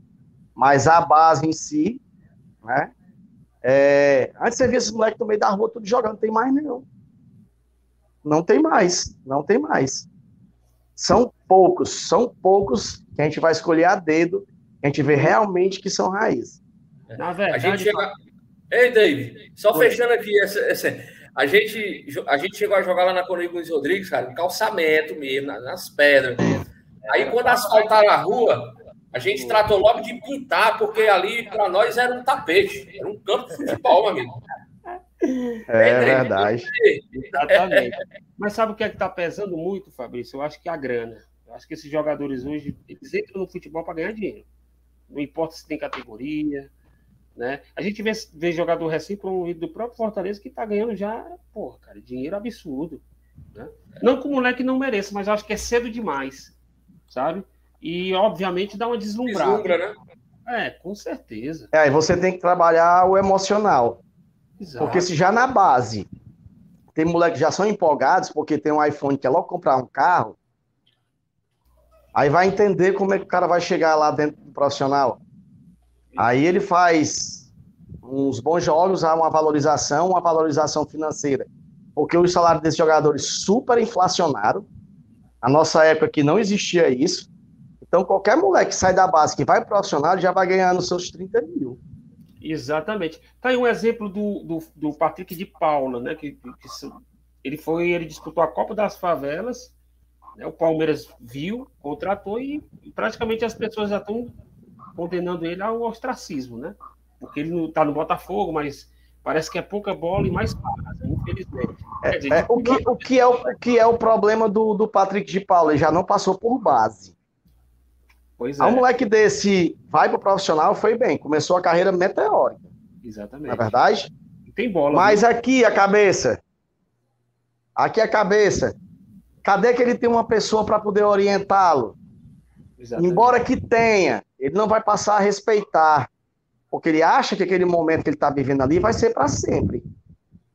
E quando ele sai para uma balada, para uma noite, que é muita gente querendo bater foto, quer estar na mesa, aparece milhões de amigos, É, e ele acha que ele é o cara. E o futebol, ele é muito curto. Se você não tiver a cabeça hoje bem centrada para ser um atleta profissional, você vai passar, passar a ser só um jogador de futebol. Então há grande diferença. O que, que tu quer ser futuramente? Ou então ele vai ser mais um que vai ganhar muito dinheiro, mas que a carreira vai ser curta e que quando o dinheiro se acabar, o que, que vai ser do restante da vida dele? Como tem muitos exemplos. Entendeu? Tem muitos, tem muitos. Que foi o momento, foi curto, foi meteórico e que se acabou. Daqui a pouco vai caindo para clube de menor expressão. O pouco que ganhar vai gastar a mais do que o que ganha e depois vai fazer o que da vida? Nada. Então a, a carreira vai ser curta, muito curta. Tomara que esse moleque que o David citou aí, esse Patrick de Paula, mude a mentalidade dele, né? A saída dele do Palmeiras. O Palmeiras foi um, um vamos dizer, foi uma graça dada por Deus, porque veio esses caras do Botafogo com muito dinheiro aí, compraram, e ele se livrou do problema. Agora o problema tá com o Botafogo. Você vê que esse moleque aí só vive noticiário de, de noitada, de barca. É em pleno, em pleno, Em plena pandemia, ele foi pego em várias festas clandestinas, né? Exatamente. Então tem que trabalhar muito essa parte aí para quando o atleta chegar no profissional, ele consiga dar uma sequência como um atleta profissional. Hoje no Fortaleza, é, tem vários jogadores ali referência. Quando esses moleques estão querendo correr pro lado, os caras, epa, vem cá. Flamengo tem isso também, entendeu? Os caras mais experientes. Eu vejo aqui um cara muito bom de cabeça e pega esses moleques novos para tentar conversar. Titi, Tinga, os caras mais experientes. Subiu o moleque, você vê que quando o Hércules entra em campo, quando ele entra, já chega dois, três, para falar para ele o que é, que é para fazer. Transmitindo confiança para ele, deixando ele bem à vontade, mas cobrando de forma como ele tem que jogar dentro de campo, como ele tem que se posicionar, como é que ele tem que fazer. Então, o trabalho desses caras mais experientes também é importante. Não adianta querer gritar, não adianta querer cobrar, e sim é, é mostrar para ele que ele também é importante para o elenco e que todos estão imbuídos no intuito só. Então, o trabalho desse pessoal também é muito importante. E eles também não são mundializar. O moleque que vai subir, que também deixa subir a cabeça, eles também, ó, não dão apoio. É isso. E tem umas interações aqui, né? Solta aí, Aguiar. Vamos ver quem é que está interagindo com a gente. Rapaz, o papo tá bom demais. Nossa Senhora. Vamos ver. Olha, olha aí, rapaz. Grande Paulo Sérgio. Teve aqui com a gente também, né? Paulo Sérgio, campeão, zagueiraço, campeão em 91. Boa noite, amigos queridos. Ótimo programa mais uma vez. Audiência qualificada. Quem é que tá mais, Aguiar? Opa, olha aí, rapaz. Dona Rose Sampaio. Boa noite, pessoas queridas. Boa noite, Dona Rose. Estou aqui. Grande Ribamar Braga está sempre com a gente, ligado. E quarta, Leão na cabeça. 2 a 0 vamos com garra, olha só. Eu também estou botando fé, viu? Vamos ganhar. Positivo, positivo. Maria de Fátima Honorato, saudações tricolores para o Fabrício. Saudações, saudações. André Augusto, grande Fabrício. Obrigado, André, pela audiência. Obrigado, gratidão, gratidão. Sempre com a gente. Fabrício, é, a gente falando exatamente né, dessa orientação, assim, o Fabrício, depois que deixou profissionalmente as quatro linhas, pensou em ser treinador, conhece o traçado, por que no enveredor? Nunca teve vontade, não? É, assim, é, não sei se, acho que o David sabe, você também, Daniel. É, depois que eu parei, eu passei três anos no Guarani de Sobral como gerente de futebol. Eu sei, né? Exato. É, formei elencos, fiz contratações, né? Exatamente. Quebrei muita cabeça com o Luizinho Torquato. Mas eu digo assim, não, gerente sim, mas eu digo ali, na área técnica. Eu vou, eu vou chegar, eu vou chegar. Chegar eu vou chegar. E nas saídas de treinadores, foi cogitado sim, eu cheguei a dar alguns treinos, né, pelo Guarani de Sobral, mas é, a diferença do atleta profissional para o jogador de futebol é muito grande, é muito grande. E assim, eu via que eu ia ter que quebrar muita cabeça, eu ia já muita inimizade pela minha filosofia de trabalho, pela minha personalidade, né? Eu, eu dentro de campo, eu já era chato. É, jogador de mãozinha na cintura, que não sei o que de dar Miguel, já, já chegava no vestiário, mas muito macho. Então eu vi que, que, que foi melhor eu não, não partir para isso daí. E talvez eu fosse arrumar muito problema, algumas, algumas não, não digo inimizade, mas algumas antipatias de algumas pessoas, né? Porque é, alguns conflitos, porque eu, eu tinha personalidade muito forte, como tenho até hoje, né? É, então eu não, não iria aceitar certo tipo de, de comportamento, né? Até eu mesmo como gerente, é, eu acompanhava os treinos, estava no campo todos os dias, e quando a vida do treinador sair, né, que aí o Fabrício ia para dar o treino e tudo, eu tive sim alguns, alguns problemas, né, com um atleta que, que nós jogamos juntos, fomos campeões juntos no Guarani, mas que às vezes os caras confundiam as coisas. O Fabrício, jogador, e o Fabrício, ex, atleta profissional, e hoje como gerente de futebol. Os caras achavam que a liberdade que tinha quando eu jogava junto, que, que a gente saía para tomar uma cerveja junto, ia ser a mesma coisa que eu, diretor. Os caras misturavam as coisas e eu nunca deixei isso aí se misturar. Como até hoje, dentro é, é, do meu métier, no meu ambiente de trabalho, eu não confundo as coisas até com a minha filha que está lá. Eu sou muito profissional, vivo aquilo dali, né? Então eu jamais iria deixar confundir as coisas. Por isso que eu não não não parti para isso daí. Muitos me incentivaram, como Oliveira Canidé, é, o Erasmo, né? O Erasmo Forte, que você citou bem antes aí, é, que passaram, que, que foram treinadores do, do Guarani.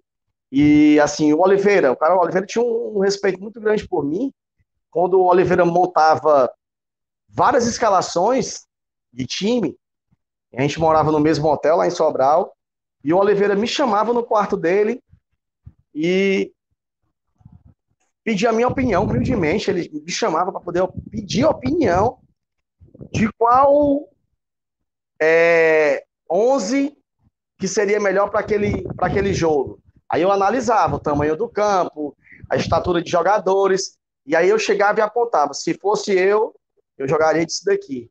E o Oliveira diretamente já concordava. Então, assim, a gente tem um conhecimento, teve dentro de campo, né? Mas, ao mesmo tempo, o que me desmotivava era isso daí.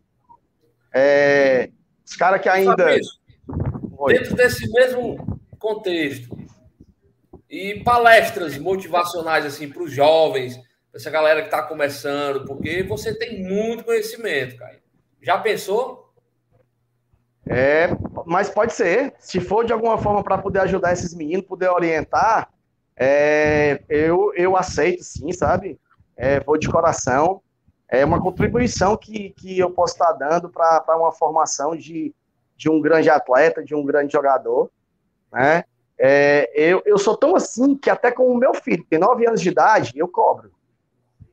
Cobro e cobro muito, muito dele, sabe? É, é, eu digo para ele, ó, Miguel, tu também tem que saber jogar sem a bola, não é só esperar a bola no teu pé tu tem que se posicionar, tem que marcar. Então já cobro até do meu filho, entendeu? E assim, seria interessante para que eu pudesse, é, de alguma forma, com o meu conhecimento, poder ajudar algum menino desse, entendeu? Poder ajudar. Olha, olha aí, David, quem está aqui com a gente, rapaz? Nossa querida Patrícia. Boa noite, olha aí ela dizendo ao Leão, um a Libertadores, olha aí, viu? Minha amiga. Entende muito de futebol, viu, Fabrício? Essa, essa menina. Fabrício, uma comentarista importante. mão cheia. Muito importante. Viu? Comentarista de mão muito importante. cheia, meu amigo. Respeito máximo, respeito máximo. É, essa, essa só. Ora. Eu vou perguntar pro Fabrício, mano, já que a gente.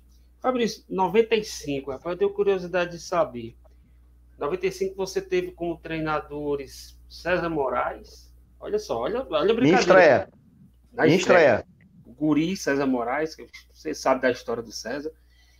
O Danilo Augusto, que para mim também é um baita treinador, né? E os jogadores, rapaz, olha, você trabalhou no Fortaleza 95 com o William. O William é um goleiro, né, que veio do Rio, ele jogou no Botafogo. Jogou no Botafogo, isso. Foi campeão da Comembol com o Botafogo, junto com o Cintal, Verdade. Né? O Vivinho, poxa, esse daí me tirava de casa para ir para o estádio. É, esse era. era Excepcional esse cara, como pessoa, como ser humano.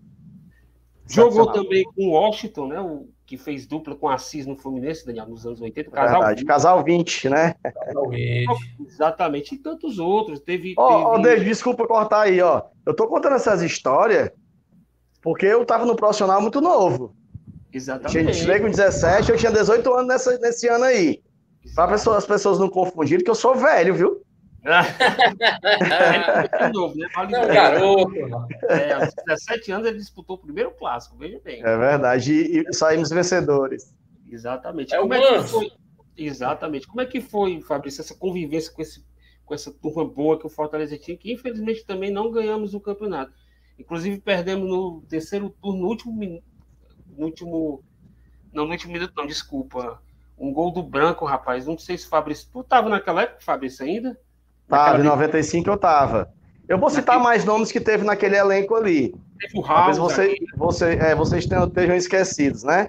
É, o Eduardo, zagueiro, o Raul, Um baita zagueiro, pra mim, um É, é. zagueiros do Fortaleza. né? o Wilson, é, o Wilson Mano, que teve no Wilson Mano. Corinthians, Sim, o Wilson Mano. Mirandinha, também tava Isso, naquele time de 95, né? entendeu? Exatamente, exatamente. Tava nesse elenco. Ele até ele veio com o pessoal, que se eu não, se eu não me engano, que era do União São João. Tinha o. o- tinha um, um lateral direito, é, não sei se era, se era o, o Gandaia, Gandaia era o volante. Né? Tinha um outro goleiro bem grandão, altão, que esqueci o nome, um altão, que Ale? veio com o Miranjinha também. Ale, né? É, o Ale, exatamente. Ale veio com ele Odaí, que era um volante. É, o Odaí chamava de Gandaia. É, aí veio o Gaúcho, que era um lateral, depois jogou Isso, isso, lateral lateral. direito, né? Isso. Era o Palmeiras de São João da Boa Vista, né? O Mirandinha Isso, era- isso, tinha uma isso. com esse clube lá e o Miranda veio jogar. É verdade. É Gaúcho, verdade. Gaúcho que vai estar com a gente aqui, né, David? Não, o Ei, Gaúcho que vai estar com a gente Outro Gaúcho? É outro Gaúcho, outro Gaúcho. É, tinha outro também né? que, que, que teve lá, vocês vão lembrar, que teve primeiro no Ceará, depois foi pro Fortaleza, que, que foi o César, que ele chamava de Babalu. Lembro, lembro, lembro, César, lateral direito. César, Isso. Lembro, de bigode, É. jogou Ceará, jogou no Paysandu de Belém. Exatamente, exatamente. E essa é a minha pergunta, Fabrício. Você disse, com 17 anos estava no meio dessas feras todas. Como é que foi? a- O que, que você aprendeu convivendo com toda essa turma, com o Vivinho, com Washington, com César Moraes e com Danilo? O que, que você aprendeu com essa turma? Primeiro, na minha, na minha subida, é, encontrei apoio de todos eles. E, segundo, respeito por todos eles. Então, assim, não é que os caras tivessem querendo se aproveitar do, do juvenil Fortaleza, do, do juvenil Fabrício, é, do moleque que estivesse começando. Mas eu tinha o máximo respeito pelos caras, entendeu? Então procurava me encostar naqueles que pudessem me agregar valores, né? Eu citei o, número do, o nome do Vivinho. O Vivinho era um cara que contou várias histórias dele, de vida. né? O Vivinho era, é, era evangélico, né? Depois se tornou pastor. Mas o Vivinho, no começo da carreira, é, ele contava pra gente, eu, até hoje eu, eu, eu, eu lembro, que quando ele estava no Vasco, que ia para as concentra- concentrações, na bolsa dele não tinha nada, era só bebida levava bebida para dentro do, da concentração. E o Bismarck, se vocês lembram do Bismarck, começando novo no Vasco, demais, e o Bismarck já era da igreja. E o Bismarck chegava para eles, o Vivinho e para outros, né, que, que comungavam dessa mesma, desse mesmo comportamento, e chamando para ir para a igreja. Aí o Vivinho falava assim, "Pô, moleque chato, moleque toda hora chama para a igreja. E o Vivinho levava aquilo ali como, como se, se o Bismarck fosse um moleque chato. E aí depois Deus tocou o coração e ele passou a frequentar a igreja. E aí ele contou pra gente tudo que o Bismarck falava, ele passou a sentir na prática. Então ele conversava muito com a gente. Conversava muito comigo, conversava muito com o Aderson, conversava muito com o Odaí, volante, né? Os moleques novos que estavam subindo. E ele tentava garimpar da gente e tirar tudo que fosse do bom e do melhor. Né? Eu lembro também do Wilson Mano. É, em 95 eu tive umas fazinhas que eu, que eu fui expulso, acho que do banco, no, no clássico aí, eu acho. Né? Que naquela época que fosse expulso do banco era, era uma catástrofe. Né? Hoje não, é a coisa mais comum do mundo. E aí, peguei uma suspensão, e aí o Wilson Mano chegou pra mim e falou assim: vai jogar comigo, não é? Vai querer bater foto comigo, não? Aí o Wilson Mano, Corinthians, seleção brasileira. né? E o cara conversando comigo, me orientando para que eu tivesse um melhor comportamento, para pelo menos eu ter o privilégio de jogar com o cara e bater foto com o cara. Entendeu? Então, assim, hein, eu, eu procurei o máximo é, extrair isso aí de- de- desses caras. O Serrinha, para mim, também foi um exemplo de, Serrinha, de, esqueci do Serrinha, Fabrício. é, de vida, porque o Serrinha começou tarde, começou com 26 anos, numa peneirada que o Fortaleza fez em 96, Exatamente. e acabou que o Serrinha virou ídolo. Né? E em 95, o, o ataque do Fortaleza era, era Serrinha e Vivinho. Era uma dupla, eu lembro como se fosse hoje na minha estreia. Por exemplo, é, é, eu dei um passo pro Serrinha no fundo, o Serrinha deu voltando e o Vivinho fez o gol. E veio o Toso me abraçar. Pô, moleque, 17 anos, estreando no profissional, estrear Vitória, né, no Clássico Rei. E os caras vieram tudo me apoiar. O Vivinho Então, foi isso o nosso pra primeiro mim- homem raio. O Vivinho não, desculpa. O Serrinha foi o primeiro homem raio, né? É Ele- verdade, ali era- O Ó. do Serrinha corria muito. É, no futebol é muito difícil, muito difícil, você agregar um velocista a ser inteligente. Na maioria das vezes, o cara que é velocista, ele é meio cabeçudo. Entendeu? Ele não. É O. Serrinho unia as duas coisas. mano. É, O Serrinho era veloz e o Serrinho é inteligente. Eu lembro, o, o jeito do Serrinha jogar, o tipo físico, lembrava muito o Romário, cara. Tipo físico, exato. Aquele jeito. Físico, É o lembrava- físico dele, é o porte físico dele. É, É, o eu, eu- teve, teve, é, teve um jogo aí, acho que Fortaleza. Foi. Fortaleza e Guarani de Juazeiro. No Castelão já era aos 42, 43 do segundo tempo. Ó, meti uma bola no Serrinha. Lá pra linha de fundo, o Serrinha foi buscar a bola. Já acabando o jogo. física Então, assim, o cara tinha uma, uma explosão, uma velocidade monstra, hein? impressionante. E fora inteligente, que ele conseguia agregar as duas coisas. Ele era veloz e era inteligente. O Vivinho amava jogar junto com o Serrinho. Era, rapaz, que época. Eu lembro demais dessa época. Fabrício, e aquele time, né, chegou pertinho de subir ali na Série C. Parou pro ABC de Natal numa, numa roubalheira danada, né? Desculpa o Foi, termo, foi. né, mas foi. Fortaleza foi verdadeiramente roubado lá em Natal contra o ABC no jogo decisivo. Eu lembro bem, eu lembro bem desse jogo. O trabalho prim- do, do Danilo Augusto, né? Que Era. Muito bom treinador também, viu? Uma pessoa também que eu, eu, eu tenho muita gratidão, porque, porque eu tive a oportunidade de passar por vários bons treinadores com a idade de jogar a base. Então, eu fui privilegiado de de estar junto do elenco, de estar jogando já com treinadores profissionais com a idade que eu tinha, É. que era do pessoal da base. Então, o Danilo me ensinou Verdade. muito, muito, conversava muito comigo. Fabrício Entendeu? Me Milton deu um- Albuquerque também, né? A gente tá Milton, chefia. dele. Mil também tinha uma confiança gigantesca em mim.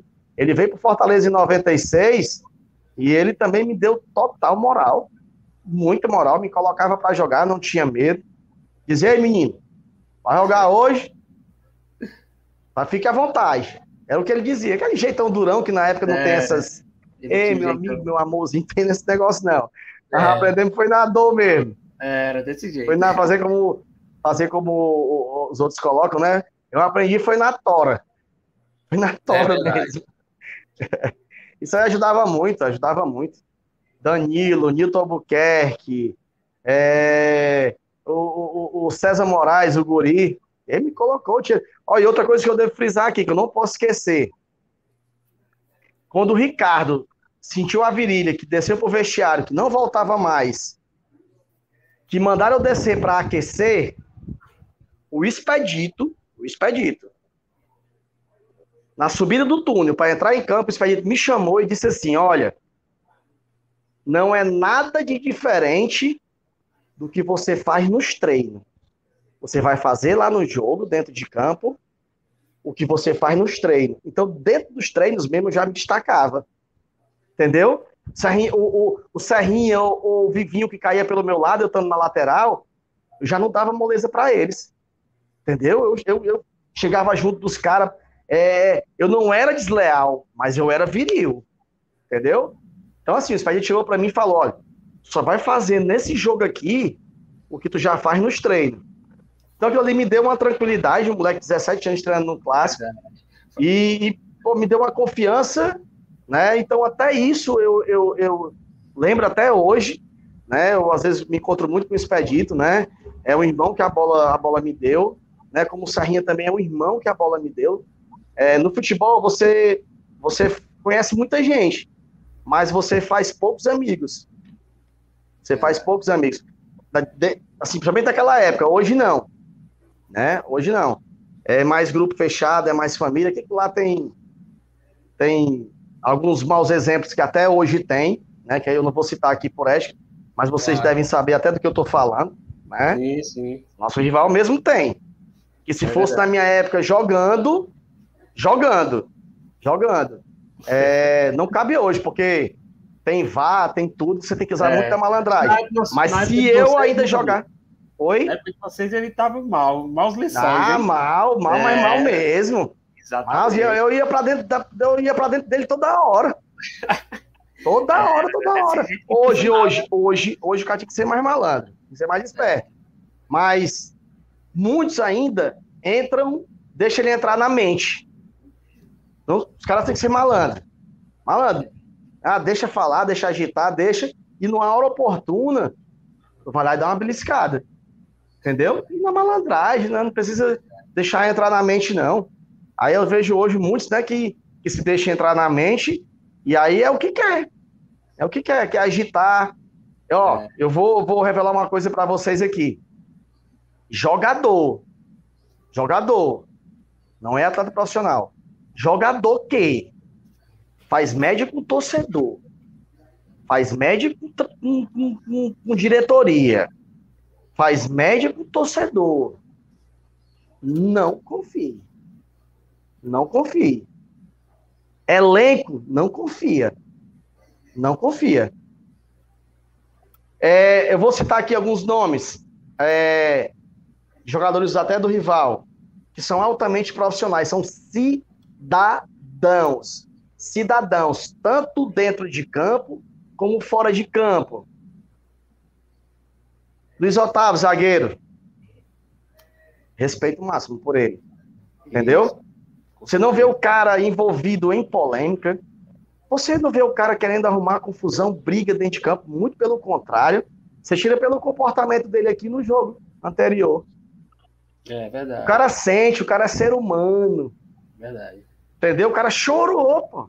Você tira qual é a personalidade do cara, quem é a É. pessoa. Tentaram agredir o Luiz Otávio, né? Que ali foi, pra mim foi uma cena lá E, e os próprios outros torcedores já afastaram. Por quê? Porque tem um respeito pelo ser humano, tem um respeito pelo profissional. Onde foi que você viu o Luiz Otávio envolvido em polêmica? Você não vê. Vou citar outro aqui, e você também quer muito na dele. Até esse Bruno Pacheco, lateral esquerdo. É verdade. Você não vê o cara envolvido em polêmica. Fabrício, tem que se ter um respeito pelo. Hoje a rivalidade, ela tem. Porque amanhã um desses jogadores pode estar no, no Fortaleza e vice-versa. Né? É porque- verdade, David, Daniel, o- assim, é, em cima do que você está falando, eu estou falando em que sentido? Em que sentido? Ser um atleta profissional.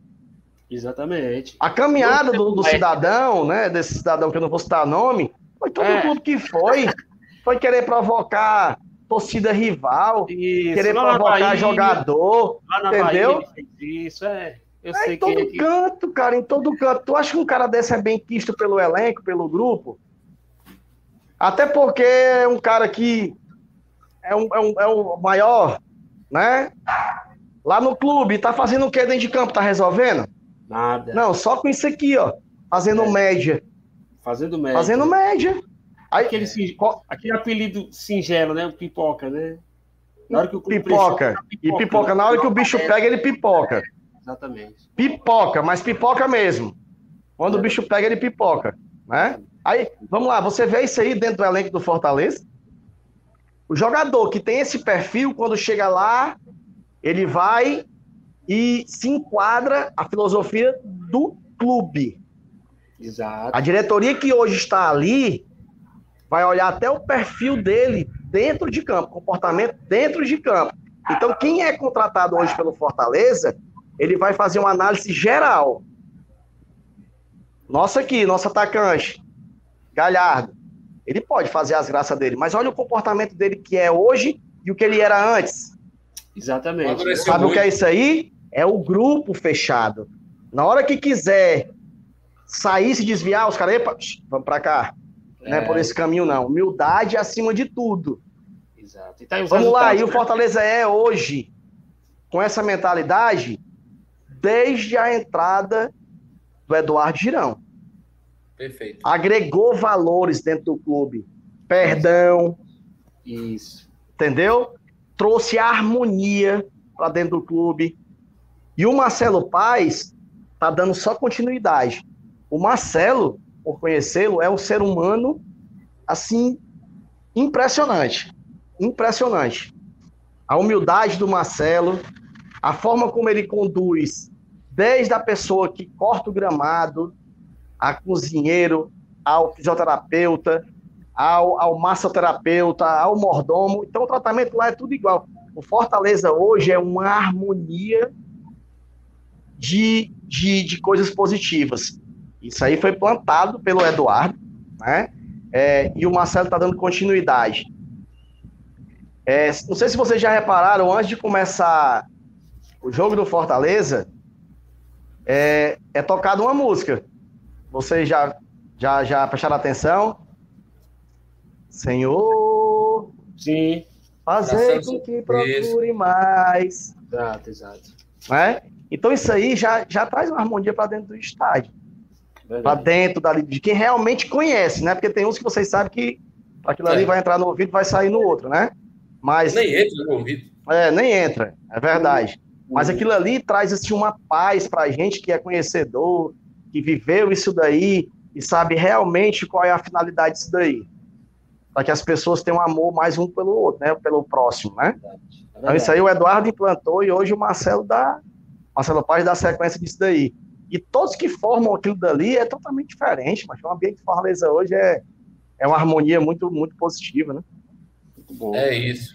Muito legal. Pessoal, é como eu sempre digo, né? A gente está chegando, agora o papo está maravilhoso. Eu ficaria aqui Agora eu até quero- duas da Calma. manhã. Eu quero fazer Fale. só mais um. Eu quero duas lembranças aqui de jogadores também, Fabrício. Vai lá. Você jogou um é o Júnior das Arábias. Lembra do Júnior das Arábias? Lembra, o Júnior mora lá em Goiânia hoje. Ele tá em Goiânia, né? É, Ele jogou no Itapipoca, né? é, jogou o atacante. E tem outro que Contador acho de história. que- contador de história, né? E, É, e- verdade. E tem um que eu acho que você vai lembrar também. Ele era jovem como você na época, né? Ele era um angolano. Se não me engano, Já sei, já lembro. é o Vici, né? Vici, né? Isso, isso. Outro moleque humilde também, trouxe aqui para dentro da minha casa. Olha aí. Eu ficava lá no clube. Por onde é que ele anda, o Fabrício? Rapaz, a última notícia que eu, que eu tive do, do, do Vici faz muito tempo. Ele estava no Rio, né? No América do Rio. Mas faz muito tempo, porque por coincidência também tinha um, um, um amigo meu aqui de Fortaleza, que era goleiro, né? Uhum. que tava lá. E aí começaram a trocar ideia e chegou a falar no meu nome, né? Foi o último contato que eu tive com ele. Depois eu não tive mais contato. Mas lembro jovem, muito bem. É. Ele, ele era jovem, 17 anos quando ele subiu. Era, era, era. Quem trouxe ele para o Fortaleza foi o Levi Lafetar, Levi Lafetar, exatamente. foi Exatamente. que o levou para Fortaleza. Puxa vida. É muito papo, né? Se a gente for conversar, Fabrício, é, até Eu- eu-. Eu tenho tempo. Por mim, tá, tô em casa, tô aqui na minha Olha aí. casa, entendeu? Ah, cara. Rapaz, minha- fica, olha, Fabrício, todo convidado nosso, cara, a gente já deixa o convite para o 2.0, porque É, fica sempre aquele gosto de quero mais. É, é incrível. bom, muito bom. Depois nós vamos combinar aqui, da gente já tem uma áreazinha de lazer aqui, não sei se estão vendo aqui atrás. Tem uma churrasqueira aqui, entendeu? Opa, que é um terceiro andar, né? Um, é um deck que eu tenho, a gente tem aqui em casa.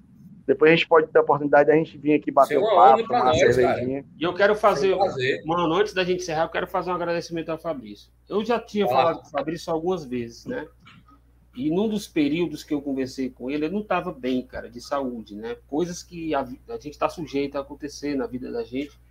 Eu estava com aquele, com, com síndrome de pânico. Aí eu andei tendo por muitas coisas, sabe, Fabrício? Você sabe, né, mano? A vida. Com certeza. E o Fabrício me trouxe muita palavra de, de, de, força, de fé. E eu sou muito grato a ele, Fabrício. Muito obrigado aquele momento. Você foi muito importante mesmo. Me ajudou bastante com suas palavras de incentivo, de fé. E graças a Deus, meu amigo, eu fui uma recuperada bacana. Muito obrigado Graças- mesmo. Eu que agradeço, eu que agradeço. Assim, é, eu venho, eu venho, eu venho do- de uma família, né? A, a- a minha família, a família da minha esposa, é, nós somos muito, muito da igreja, né? Nós somos católicos, né? É, eu e a minha esposa, nós somos excessistas. que é o ECC, é o Encontro de Casais com Cristo, né? Sim, sim. E, e assim, nós somos muito dentro da igreja. Né? Nós somos muito participantes, até mais a minha esposa, né? Mas, assim, a gente, a gente tem, tem um certo conhecimento, né, é, David? E aquilo que, que você passou era mais do que uma obrigação minha em poder colocar uma palavra de, de amor, de apoio, de incentivo, para que você pudesse superar é, os problemas que você estava vivendo. É, nós estamos é, sujeitos é, com que isso aconteça conosco, né? Nós somos seres humanos e isso pode acontecer conosco.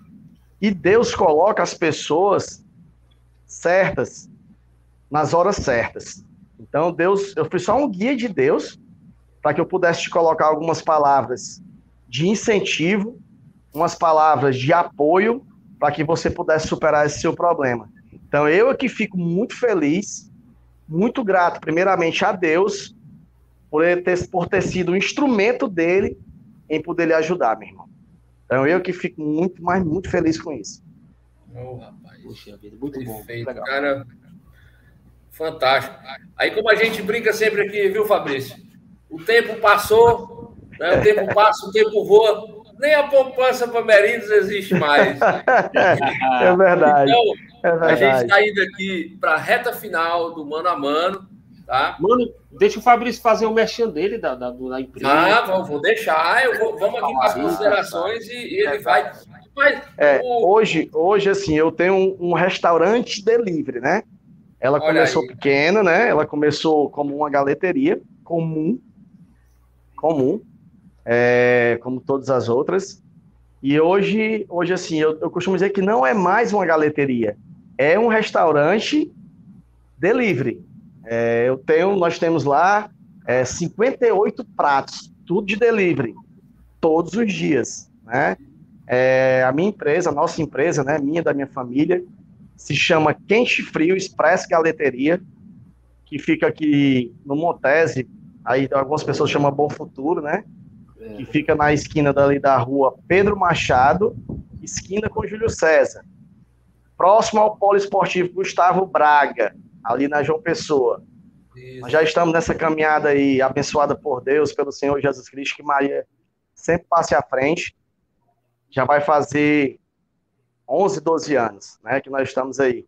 É, agradeço a Deus tudo pela evolução, pelo que, pelo, pelo que, pelo crescimento, né, é, nossa lá, né. Então assim, só gratidão, gratidão é, por tudo que, que vem nos proporcionando. É, sábado eu, eu recebi uma notícia muito, muito, mas muito importante para a minha vida, para a vida da, da minha esposa, da família no geral. É, a minha filha vai nos dar um netinho ou uma netinha, Ah, né? cara, parabéns, É, parabéns. É, isso aí, isso aí. Mais, mais um tricolor, uma tricolor, né? É, E aí isso aí nos deixou muito feliz, entendeu? É, a nossa filha já tem 27 anos, né? Já é casada, tudo. E vai nos dar o netinho e a gente fica muito feliz com isso. Peço a Deus, ao Senhor seja Jesus. Cristo, que venha com muita, mas muita saúde, muita sabedoria, né? Muito muitas alegrias a vocês. Oh, muito, muito. E também agradecer a vocês aí a oportunidade, né? Não só de falar do meu lado profissional, como atleta de futebol, como atleta profissional, mas também hoje da, da, da, da minha vida particular e de como eu estou vivendo, né? De como Deus é, colocou a- ali a- o, nosso, o nosso restaurante delivery para que a gente pudesse dar, dar sequência de vida.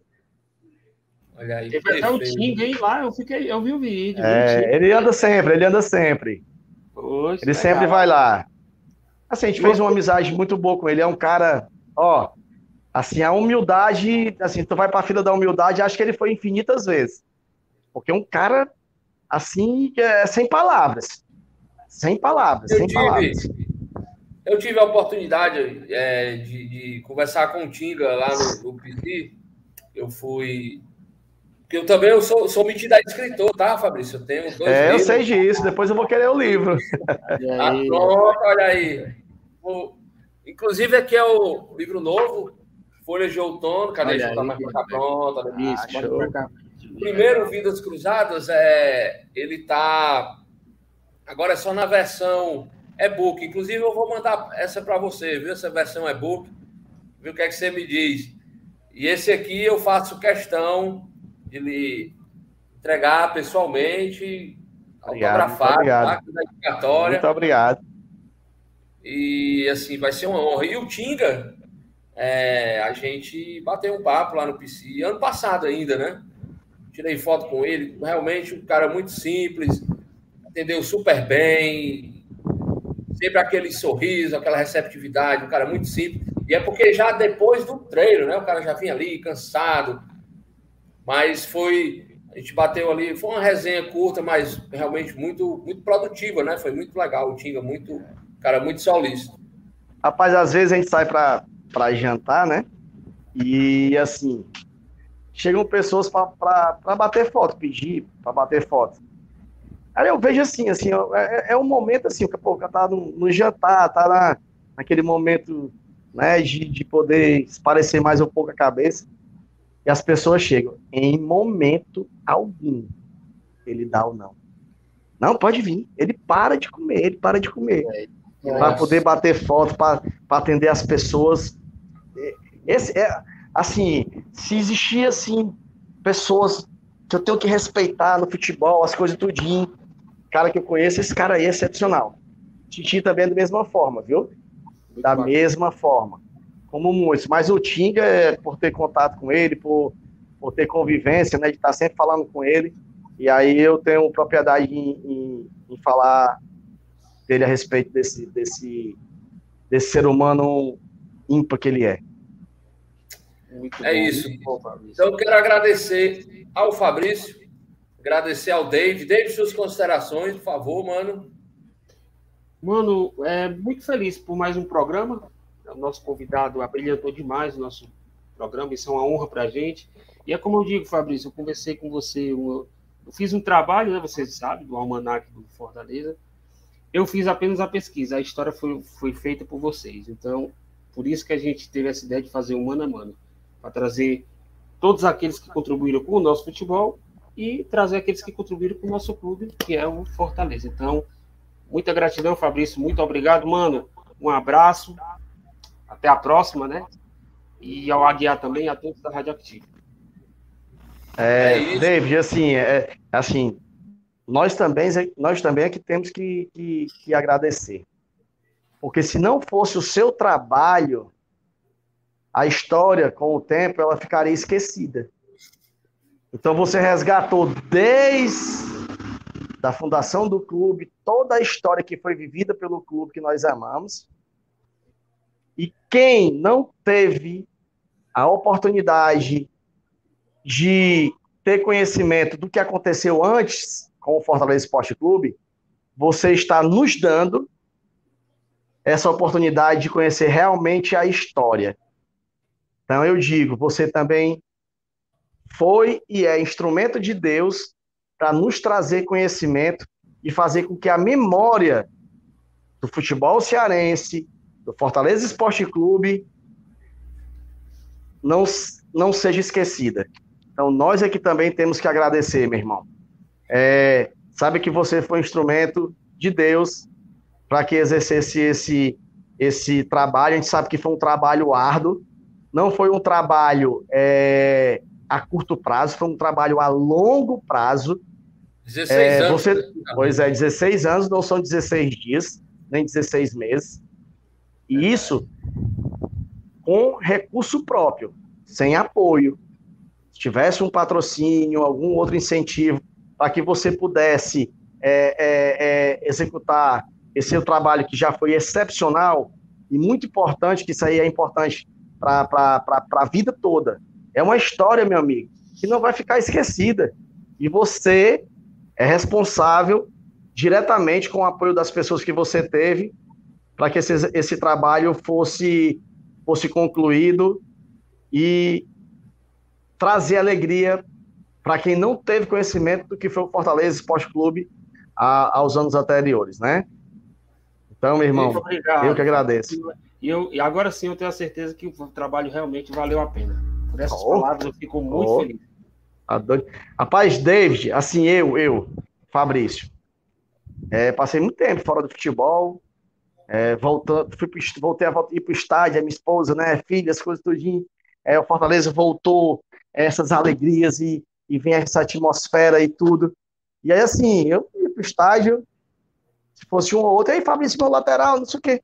Cara, hoje eu vou pro estádio, eu vejo, eu passando e as pessoas, jogou no Fortaleza, mano. Quem é, mano? Não o Fabrício, lateral esquerdo.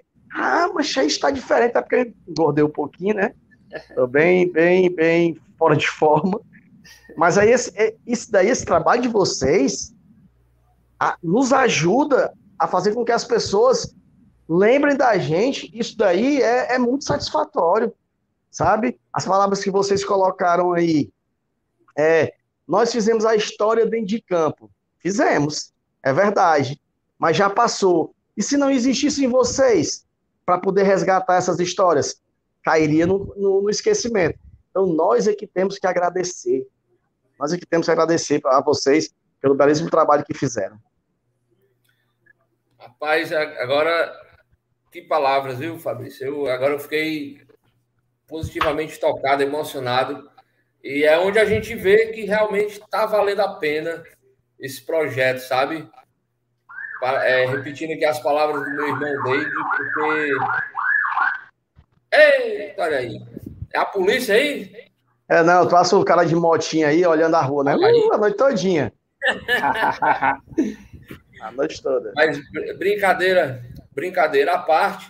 O Mano a Mano vai ficando por aqui, mas antes eu vou deixar aqui uma pequena mensagem, né? Não é Eu, eu minha. gostaria de, de, de fazer mais uma colocação. Pois não, É, Fabrício. uma colocação e um convite, né? E um convite. Como eu já tinha frisado antes, a, é, a gente faz um evento todo final de ano. Nós passamos dois anos sem fazer por conta dessa, dessa pandemia, né? Que graças a Deus já passou. É, de um pessoal que foi da base, de 95 a 98. Né? Alguns nomes vocês devem lembrar, que é o Cleide Cearense, o Carlos Henrique foi campeão pelo, pelo Fortaleza em 2001. E tem o Davidson. É, o Hélito faz parte do grupo da gente, o Hélito que é o, o massoterapeuta do Fortaleza. O HC. O Ginelli, que faz parte da, da- também que é do grupo da diretoria, né? É, é, o Davidson, que é o dono da editora Dinâmica, que nos dá um apoio todo ano. É um cara que chega junto com a gente, entendeu? O Jotinha, que é o dono da Narche Jeans. Então a gente faz esse evento todo, todo final de ano. né? Então estou fazendo um convite aqui para a família Tricolor, para você, Daniel, para você, David, né? É, vai ser no dia 27 de novembro, é um domingo, lá no CT Ribamar Bezerra, a partir das 8 horas da manhã. Vai ter um jogo, né, festivo da gente, e logo após vai ter uma confraternização, que é, nós vamos para uma churrascaria, né, se vocês, acho que vocês conhecem, aqui no Ícaros Grill. Sim. Eu faço o convite a, a, a você, Daniel, David, o nosso, o nosso amigo também que está aí acompanhando, é, para nos prestigiar no dia 27, lá no, no, no, no CT Ribamar Bezerra, um evento que a gente já faz já há cinco anos, seis anos. Inclusive já veio o Sandro, né, Prechast, que é o Sandro Gaúcho, é, o, o Alemão, aí aparece o Solimar, aparece Oh. Serrinha, Clodoaldo, Expedito, Oh, entre outros, né, que vai que vai que vai conosco. Fera. Então, sintam-se convidados a participar conosco. Tá bom, Fabrício. Obrigado pelo convite, Fabrício. Agradeço junto. demais, Fabrício. Vai ser uma honra. Então, vou, antes da gente encerrar, vou deixar essa mensagem né, aqui do escritor, poeta Augusto Branco, que diz o seguinte: a gente falando, né, Fabrício, sobre as coisas da vida, as dificuldades, então, uma mensagem bastante significativa. Lute com determinação, abrace a vida com paixão, perca com classe e vença com ousadia, porque o mundo pertence a quem se atreve e a vida é muito para ser insignificante. Então, quero agradecer mais uma vez ao David, a Guia Júnior, brilhante produção, e vou aqui, inclusive, mandar um abraço para o nosso querido alemão, viu, Fabrício, que ele fez de tudo para chegar a tempo. Ele foi na cidade vizinha dar uma assistência ao filho e não deu para chegar a tempo. Ele falou comigo aqui há pouco mais de 10 minutos, se desculpou. Eu disse: não tem problema, a gente marca outra data. As portas do Bonamano sempre abertas para vocês. Então, ao nosso espectador, ouvinte, né, ao Fabrício, né, que a gente tinha já articulado tudo direitinho com ele para fazer essa dobradinha, ele, o alemão. Mas, Fabrício, quero te dizer que foi bom demais. Estou muito feliz, porque hoje a gente conheceu o Fabrício ser humano. Né? A gente já conhecia o profissional do futebol, lateral do Fortaleza, que a gente tanto aplaudiu, e hoje tem a oportunidade aqui de bater esse papo, de firmar uma amizade, e para nós é algo realmente muito satisfatório. Quero agradecer a vocês que ficaram com a gente até agora. Bom final de semana. Vamos votar com consciência, né? Brasil sempre à frente, independentemente de opiniões, independentemente de ideologia, nós somos um só povo. Então, votem com consciência, sem violência, sem radicalismo, cada um no seu, como fala aquela música, né? Cada um no seu quadradinho, mas sempre pensando no melhor para o nosso país. E é com essa mensagem que eu agradeço a todos vocês. Fiquem com Deus e até a sexta-feira que vem com o próximo Mano a Mano. Valeu! Valeu. Gratidão.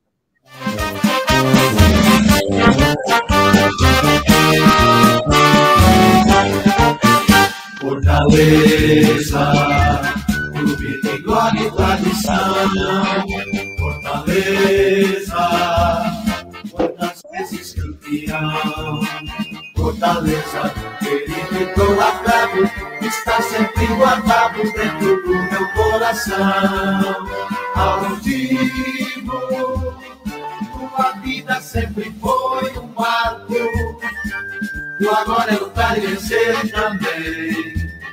Salve o tricolor de